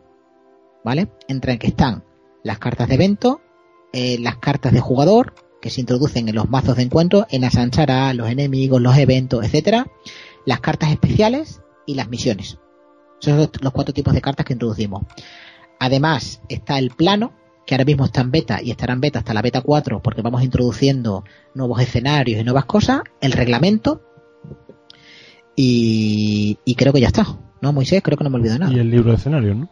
Y bueno, los dos, y los dos reglamentos, ¿vale? Entonces los dos reglamentos sí que están en beta porque eh, daos cuenta que, por ejemplo, eh, Harad no voy a introducirlo hasta la beta 3, con lo cual, si imprimís la beta 1, el reglamento de la beta 1, faltará Harad, que estará en desarrollo. La página cuando lleguéis a un bar pondrá en desarrollo y ya está. Entonces, la beta 1 la puede jugar prácticamente todo el mundo porque solo necesitas primer y segundo ciclo para jugarlo. ¿Vale?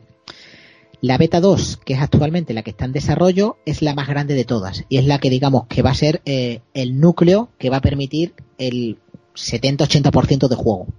La beta 2 introduce las, regiones azules, amarillas y blancas, que prácticamente el azul es la zona del sur de Gondor, que sería contra la sombra, la amarilla sería el ciclo de Creador del Anillo y de Asmar Despertado, ¿vale? Es toda la zona eh, oriental del mapa, Arcedain, Rudaur, Asmar, la comarca, Cardolan, Numeriador, Lindon, toda esa zona.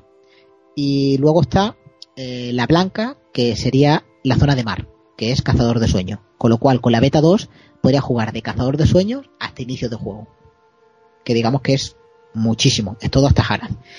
La beta 3 está Harad y Erez Mithrin, que actualmente está en diseño porque fijaos que no tenemos ni Erez Mithrin para diseñarla, con lo cual está en, desarrollo, está, en, está en, diseño, pero ni la hemos tocado. Y la beta 4 la dejamos para los ciclos para los ciclos posteriores a Eres Mithrin, que no sabemos cuál, no sabemos cuántos serán, con lo cual la beta 4 faltan pues tranquilamente 2-3 años para sacarla. Y, mientras tanto también eh, la beta que estamos que estamos cerrando, ¿no? ahora tenemos cerrada la beta 1, eh, en principio queremos que sean inamovibles, ¿no? O sea, lo que tenéis en, ese proyecto es definitivo, o sea, las misiones son definitivas, las cartas de encuentro son definitivas, los eventos son definitivos, etcétera, ¿no?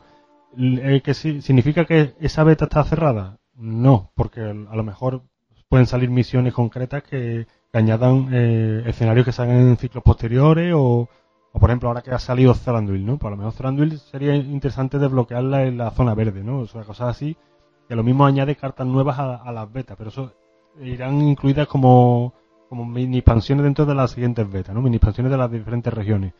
Eh, lo que hemos pretendido que con la beta 1 sea un modo eh, a pequeña escala de, de, tercera edad, pero totalmente jugable, ¿no? Y funcional. Correcto. El mapa es muy pequeñito, porque daos cuenta que solo tenemos el mapa de dos ciclos, con lo cual eh, las mecánicas de movimiento, de desplazamiento quedan un poco cohibidas, pero con la beta 2 sí que se amplía prácticamente todo el mapa. Con la beta 2 sería pues todo menos Harad y menos la parte este de, del Brezal Marchito y de, y de Robanion, ¿no? La parte de Robanion sí que no la tendríamos, pero teníamos prácticamente todo el mapa. Entonces, para la beta 2 tendríamos todo menos el este del mapa. Nos faltaría Robanion, Mordor, que esperemos que saquen oficialmente un ciclo, si no ya, ya lo crearemos nosotros, y Harad. Con lo cual en la beta 2 sí que se puede jugar prácticamente el juego al 100%. Y luego simplemente sería ampliar e ir rellenando. Daos cuenta que, por ejemplo, en el ciclo ahora de, de Mithrin nos han vuelto a meter cartas del bosque negro, con lo cual en la beta 3 volverán a aparecer cartas, misiones y enemigos para la zona verde, que la habríamos hecho hace 2-3 años de la beta 1. Entonces lo que decía Moisés, que cerremos las betas y que cerremos la zona no significa que no se sigan añadiendo cosas, pero necesitamos excusas para volver a, para volver a la zona en principio la, idea de haberla cerrado, a no ser que salga algo muy característico que, necesite de, una, de una actualización, ¿no? Pero en principio no, no pretendemos meter nada más allá de, la beta 1, salvo cosas puntuales, ¿no? O sea, transversales. Ahora mismo la beta 1, lógicamente, no va a tener nada de Agmar, porque es Agmar es zona amarilla y la beta 1, eh, pero nosotros a lo mejor sí que tenemos diseñado un, una misión que es ir por el norte de la Tierra Media de Asmar hasta el, hasta el Brezal Marchito, atravesando el Bosque Negro. Con lo cual, esa misión de momento no va a salir, pero cuando saquemos la beta 2 en la zona amarilla, sí que podremos sacar cosas que interactúen con las zonas verdes y rojas. Y así iremos completando, y cuando tú termines todo el juego, será un conjunto compacto. No será como ahora, que las betas, digamos, que parecen como eh, zonas separadas entre sí, ¿no? Que son independientes. Según vayan apareciendo, iremos mezclando la zona para que todo parezca un conjunto bueno, además en, el tema de las betas también vamos a, hablar un poco de las, misiones, ¿no? Como hemos comentado, le queremos dar el, aspecto temático, ¿no? A, la narración dentro de, los escenarios que vamos haciendo, ¿no? Entonces hemos hecho un, sistema que se llaman, lo, lo hemos denominado capítulos, ¿no? Tenemos una serie de misiones que, forman una parte, una especie de sagas, ¿no? por ejemplo, lo de la, la corta de Darwin mm. es el primer capítulo de, una, de una saga, entre comillas, eh, damos saga porque no queremos que, que se, que se confunda con el modo de, campaña de saga y demás, ni, nada por el estilo, porque eso es una cosa que, tenemos pensada en el futuro, pero sería el, el destino de los Peredil, ¿no? Que lo hemos llamado. Entonces, ¿cómo funciona esto? Esto ahora mismo es una, una idea que irá avanzando conforme hagamos las la siguientes betas, ¿no? Pero tienes una serie de capítulos que son eh, autoconclusivos y desbloquean el siguiente. Es decir, si tú estás jugando la escolta de Arwen y la superas, vas a tener acceso al, segundo capítulo, ¿no? Que sería, por ejemplo, la, la herida de Celebrian, ¿no? Que ya tiene que ver con, los hermanos de Arwen, con ella, Dan y el Roy, ¿no? Entonces, es un, intento de, darle una narrativa a los escenarios, que no juegues escenarios simplemente eh, por jugarlo, sino que vayas haciendo una progresión dentro de ellos y, con un objetivo concreto, ¿no? Y te, vayan, y te vayan contando una historia, y cada uno decide qué historia quiere seguir. Correcto. Entonces, como veis, yo creo que ha dado un buen resumen, ¿no, Moisés? ¿O te falta alguna duda que tú quieras explicar? No, a grandes rasgos es que mm, está todo más o menos explicado a grandes rasgos en qué, cómo se ve el, el, sistema, ¿no? O sea, cómo funciona el sistema, qué tipo de cartas lleva, pero eh, lo típico, yo creo que este tipo de modo se ve en mesa, ¿no? O sea, eh, nosotros podemos explicar cómo funciona o demás, pero esto se ve en mesa, cómo, cómo realmente después se, se aprovecha, ¿no? Mm. Entonces, como veis, es un proyecto muy ambicioso, muy grande, porque es enorme. Llevamos dos años desarrollando y hemos hecho la primera beta. Es cierto que la beta 2 irá bastante más rápida porque la beta, la beta 1 em, empezó desde cero. Tuvimos que crear el reglamento, tuvimos que crear, inventarnos absolutamente todo. Y ahora ya, a partir de una base y un cimiento, lo único que hay que hacer es crear contenido, que es bastante más rápido que crear, que crear reglas, ¿no? Y nos faltan algunas reglas por implementar. Nos hemos comentado, por ejemplo, que para que la partida no se haga eterna, hay un marcador de sombra que va a ir aumentando, ¿vale? Que digamos que es el tiempo que tú tienes para superar la aventura. Según vayáis fracasando en misiones, se vayan muriendo héroes, vayan pasando cosas, eventos épicos, etcétera, el marcador de sombra vaya aumentando. Si el marcador de sombra que empieza en cero acaba en 10, se acaba la partida. ¿Vale? Entonces es una, es una manera de que de no tortuguear dentro de la partida y que la partida tenga cierta presión y cierto cierto tempo, ¿no? Para que no sea para que no sea eterno, porque si no podía podía hacerse aburrido, podía hacerse tedioso. Entonces no siempre hay que ganar. Eh, se puede perder de varias maneras y hay, hay varios condicionantes de, de, derrota dentro de dentro de la partida y lo interesante es el viaje. ¿no? Que el viaje sea divertido, sea apasionante, haya tensión, haya alegría, haya tristeza, haya cabreos. Espero muchos comentarios, muchos mensajes privados que se caguen metiéndose con nosotros cuando los héroes se mueran por culpa de un evento, de un evento duro. Pero bueno, eh, es lo bonito, ¿no? Que, este juego no, nos saque esas pasiones y esos odios y alegría que nos sacan, que nos evaden, ¿no? Que es lo que necesitamos todos, evadirnos un poco de, de la pesadez del día a día, del trabajo, de nuestros problemas, etcétera, y nos metan durante una hora y media, dos horas a la semana en, una aventura en la que estamos totalmente centrados y estamos disfrutando durante una mes. Bueno, eso sí lo tenemos que, aclarar también un poco. Quizá eh, lo bueno y si tuviéramos que, definir este proyecto de una forma sería dinámico, ¿no? O sea, hemos intentado que esto sea dinámico, que constantemente cambie, que cuando tú estés jugando las partidas nunca sean iguales. O sea, eh, igual que aquel eslogan famoso del Magic, ¿no? No, Nunca dos partidas serán iguales, ¿no? O sea, pues... Y que, no, y que no controles la partida. Eso sí es lo que hemos intentado. Eh, la tercera edad es descontrol, es decir, queremos, queremos causarte problemas dentro de la partida. Tú a lo mejor tú tienes muy controlado y hay un evento que resulta que tú tienes un mazo que va al ataque, va completamente al ataque, muy potente en, ataque y no defiende, por ejemplo, tiene un montón de eventos que defienden. Y de repente te sale una misión en la que te dice que los eventos te cuestan dos, dos recursos más durante la siguiente misión. Claro, la partida puede ser muy dura para ti. Entonces, esa es la sensación que queremos hacer. Que a lo mejor en mi mazo no llevo eventos y no me importa. Y ese, y ese evento para mí no es duro, pero para ti es durísimo. Entonces eso es lo que queremos hacer, que, las partidas de tercera edad sean incontrolables, que tú no, que tú no llegues en, ningún momento, que vayas por la Tierra Media y vayas tranquilo, por así decirlo. Y otras dos cosas que quizás tengamos que aclarar. La primera, eh, que es una pregunta que, que quizás pudieran hacer los interesados en el proyecto, ¿no? Es cuánto dura una partida de tercera edad. En principio, aunque eso lo tenemos todavía un poco también en, desarrollo porque queremos meter diferentes modos, o sea, no queremos simplemente meter el modo tercera edad, ¿no? También queremos hacer una, serie de, de sagas, etcétera. No sé si en un futuro le meteremos mano al hobby del de los Anillos con alguna mecánica, ¿no?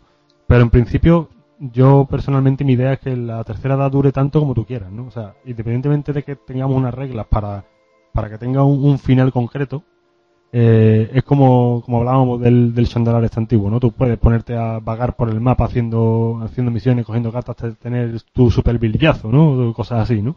Entonces, es un poco también a, gusto del consumidor, ¿no? Si, si tú quieres que dure más, pues te, te puedes modificar tú las reglas a tu gusto para que, para que te dure más, ¿no?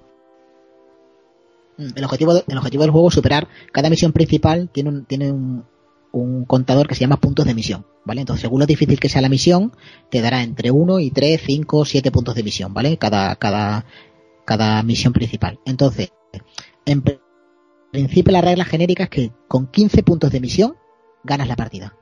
Pero hay gente que 15 puntos le puede parecer muchísimo y hay gente que 15 puntos le puede parecer poquísimo. Entonces, esa regla que es tan sencilla tú la modificas y la modulas como te apetezca. Tú dices, no, pues yo voy a una partida corta a la tercera edad y en lugar de 15 voy a hacer 7 puntos de misión. Vale, pues bueno, pues que a lo mejor eso te lleva 3 semanas, perfecto. Hay otro que dice, no, no, yo quiero echar una partida a la tercera edad de meses. Me apetece echar un año de la tercera edad. Con lo cual no son 15 puntos de misión, van a ser 50 puntos de misión. Vale, pues perfecto. El juego no entiende, no entiende, no está tan fijo como para decir, no, no son 15 puntos de misión. 15 puntos de misión es lo nosotros hemos puesto porque nos parece que cada misión tiene en torno a 2-3 escenarios, 15 puntos de misión serán en torno a 30-40 escenarios. 30-40 escenarios ya le llega, ¿eh? Ya, ya echéis meses jugando a la tercera edad. A lo mejor no le apetece a nadie jugar cuatro meses a una tercera edad, a lo mejor le apetece jugarlo en un fin de semana. Bueno, pues vais a tres puntos de misión y listo. Y otra de las dudas quizás que a lo mejor pueda asaltar a cualquiera que esté escuchando el, cómo funciona el proyecto es ¿qué necesito para jugar tercera edad? ¿no? Porque eso sí es un poco controvertido, sobre todo con el tema de, de la, la, ausencia de reposición de stock ahí de algunos artículos y demás. ¿no? Yo personalmente diría que eh, si bien eh, te hace falta un pool de, de cartas amplio para poder obtener recompensas y demás, tampoco es necesario, ¿no? 100%. O si tú no tienes una publicación concreta, bueno, pues esa misión te la saltas, no la haces y haces otra, ¿no? Que, que si tengas las cartas.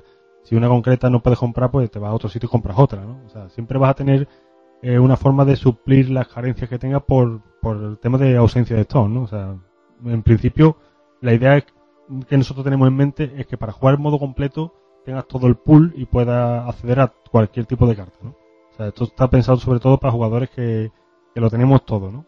Eh, ¿Es condicionante para que el que no lo tiene todo no pueda jugarlo? No.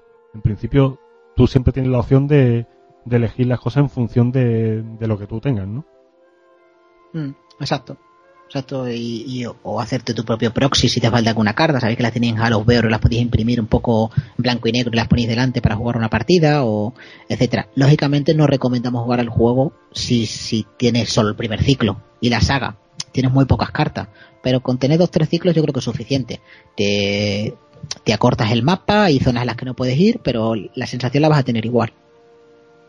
Las cartas de las cartas de evento son las mismas para todo el mundo, las cartas de misión principal son las mismas para todo el mundo, las cartas de encuentro, las, los enemigos que te salen, los enemigos que te quitan, son exactamente iguales para todo el mundo, con lo cual esa sensación la vas a tener igual, tengas el mazo que tú tengas o estés en la región que tú estés. Sí, lo único necesario pa para jugar a este modo es tener los escenarios que te piden las misiones en concreto y las cartas que desbloquean para, para poder tener siempre acceso a la recompensa, ¿no? Quizá a lo mejor lo de la carta es, como dice Javier, es, un poco más fácil porque te hace una proxy y ya está, ¿no? El, quizá el tema complicado es el, el escenario, ¿no? Que si te hace falta, yo qué sé, eh, la caza de Gollum, por ejemplo, y no la tienes porque no la has conseguido, pues va a ser complicado que tú te juegues, por ejemplo, esa misión concreta, ¿no? Y en principio yo no sé si tú quieres añadir algo más, yo creo que hemos hecho un resumen bastante bueno de lo que de lo que lleva el modo. Yo espero que haya quedado claro. Es cierto que tú y yo llevamos dos años rumiando esto, con lo cual mmm, sabemos perfectamente qué es cada cosa, qué es cada, es cada visión, evento, encuentro, cartas especiales, etcétera. Y esperemos que para alguien que es neófito en todo esto haya entendido un poco el sistema de juego. De todas maneras, os recomiendo que vayáis al blog si, si tenéis curiosidad, en la que está colgada la beta 1 y en un mes, más o menos, colgaré la beta 1 definitiva, explicaré los cambios que ha habido respecto a la beta 1 y tendréis ya los archivos definitivos para imprimiros y poder jugar la beta 1, es decir, la zona verde y roja que hemos, que hemos hablado durante toda la mañana. Eh, definitivamente, esas cartas no van a cambiar. Puede que cambie alguna, que se nos haya escapado alguna rata rara o alguna dificultad que le introducimos en la beta 2, pero de las 150 cartas que hay, no debería cambiar prácticamente ninguna. No, en principio hemos intentado que sea el proyecto cerrado, es decir, que la beta 1 sea lo más inamovible posible, ¿no? salvo, como dice Javi, mm, errata gorda, que se nos ha ido la mano con algo, y tiene que ser que se nos haya ido la mano mucho, porque ya decimos que el modo, hemos pretendido que sea duro para el jugador que, quiere que sea un reto, aunque lo pueda jugar en modo fácil y demás, pero hemos intentado que si, si tú te, imprimes estas cartas para, para jugar en modo, que no te las tengas que volver a imprimir, ¿no? Que esto sea ya un modo cerrado y lo único que tengas que hacer es añadir la beta 2 cuando salga, ¿no? Mm, sobre todo que la gente ya puede imprimiendo con calidad buena, que ya puede, si a alguien le apetece, pues yo por ejemplo mi, beta 1 ya la he mandado a imprenta y tengo muchas ganas de que la veáis en Ginars de el, acabado final, entonces yo ya voy a infundarla y la voy a guardar en, en el cajón y ya está, ya tengo un cuarto del juego, a por el siguiente, a por el segundo. Bueno, y en principio eh, ya lo único que quedaría es fechas, ¿no? O sea, fechas como la beta 1, como dice Javi, en un mes estará, seguramente colgada, ¿no? Como ya está ya completa, ya lo que falta es echarle un vistazo por encima a ver si, si se nos ha escapado algo o lo que sea antes de subir los archivos, pero está completa y cerrada a día de hoy. Y la beta 2, yo creo que quizá tarde un poco más por el tema de la, de la magnitud que tiene. Iremos más rápido, pero es verdad que tiene mucho más volumen de cartas porque son muchísimas más regiones. Y muchísimas regiones, muchísimas regiones singulares que cuestan mucho. O sea, tenés en cuenta que a mí lo que, lo que a nosotros nos apetece es que cada región singular sea diferente, que no sea siempre igual. Entonces, el Sendero de los Muertos ya lo tenemos terminado, por ejemplo. Numeriador ya lo tengo terminado, pero me falta Anúminas, Bosque Viejo y Cardum. Y tiene que venir, y Fangor, que tampoco lo tengo. O sea, son cuatro regiones, cuatro regiones singulares que tengo que se me tiene que iluminar la bombilla para que cuando tú lo visites sea diferente y sea divertido y, sea apasionante. Es muy sencillo decir, pues Fangor lo juegas con esta dificultad y listo. Eso no es interesante. Eso para mí, eh, para eso no hago una región singular. Entonces, a mí las regiones singulares me cuestan mucho. Crear los mazos de evento me cuesta mucho, porque tienen que ser mazos de evento que estén equilibrados, que introduzcan una mecánica divertida, pero que no hagan la misión muy difícil.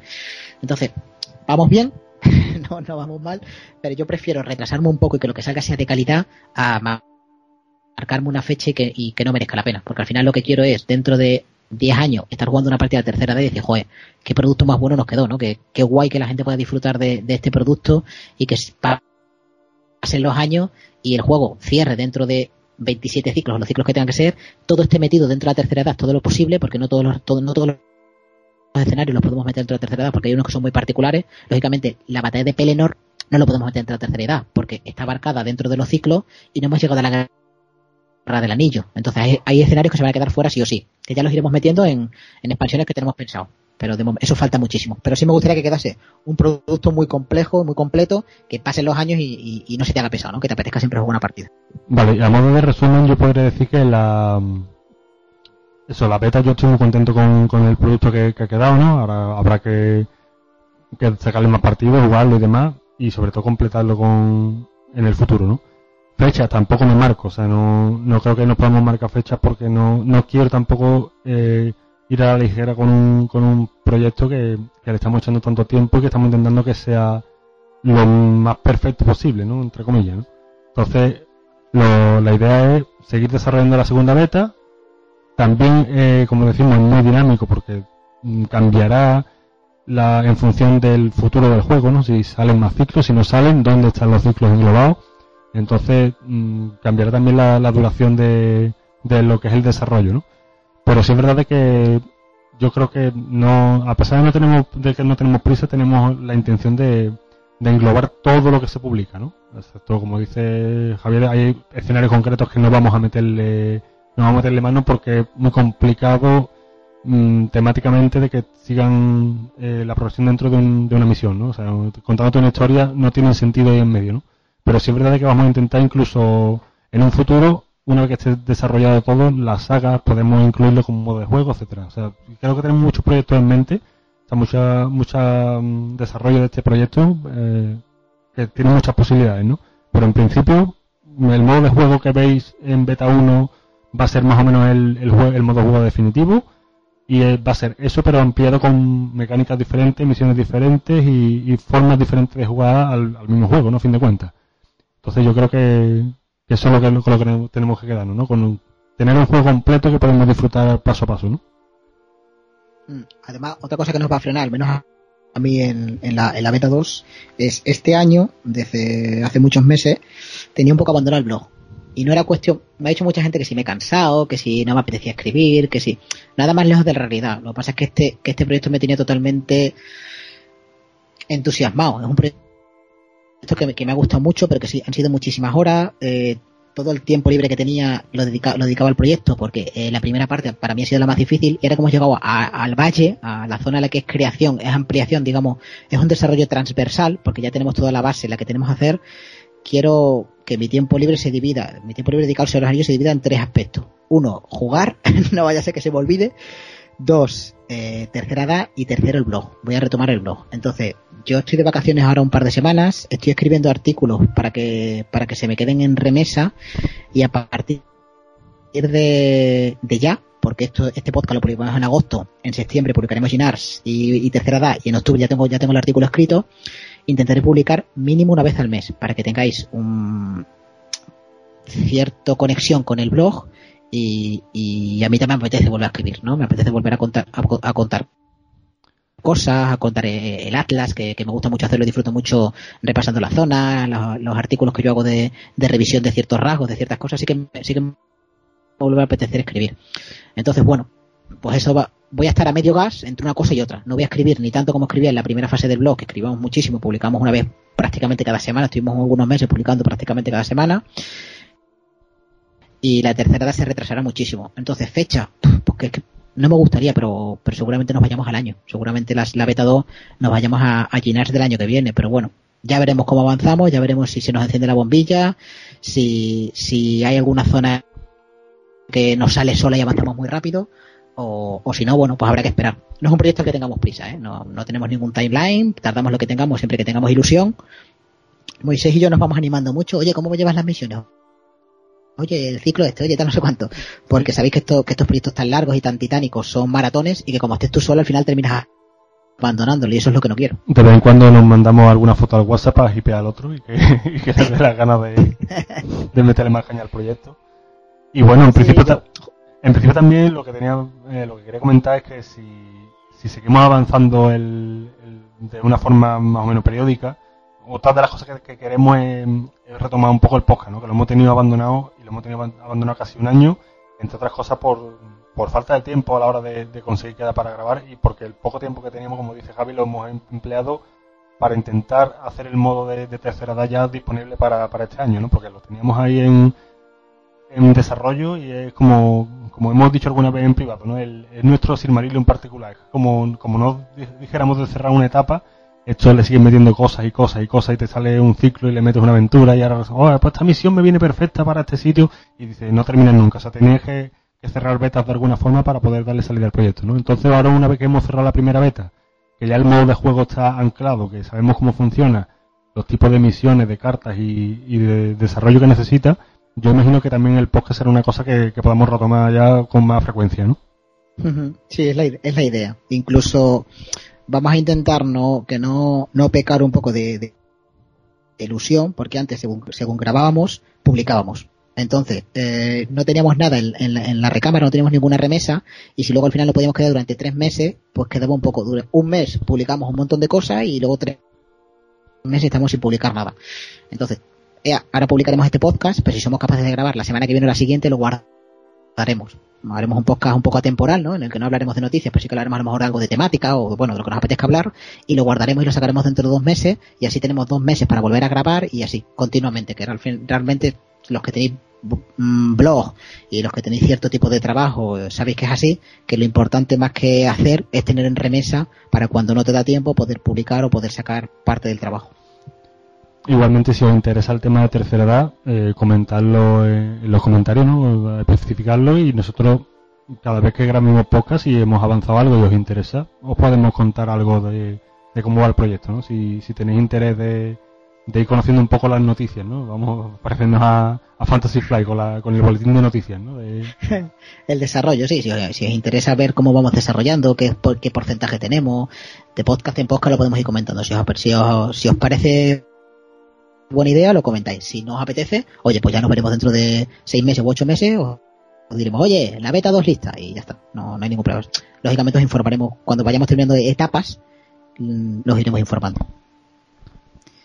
Y poco más, ¿no, Moisés? Sí, yo creo que ya lo, lo prometido era deuda, ¿no? Hemos hablado de, de, tercera edad ya largo y tendido, ¿no? O sea, yo creo que más o menos quien le interese más el, el proyecto, como ha comentado Javi, que se meta en, en el blog, mire la beta 1, que no es definitiva, esa beta fue un primer intento que hicimos, que tiene muchas cosas similares, pero todavía está a la espera de que salgan los archivos definitivos, ¿no? Que salgan seguramente ya el mes que viene. Y, sin más, si queréis preguntar cualquier cosa de proyecto, sabéis que tenéis la, tanto el, el, email de Javi como el mío, de de si no me equivoco, ¿no? Uh -huh. Y a través de la tierra media arroba gmail.com, que los tenéis disponibles para cualquier duda, si queréis saber más del proyecto o lo que sea.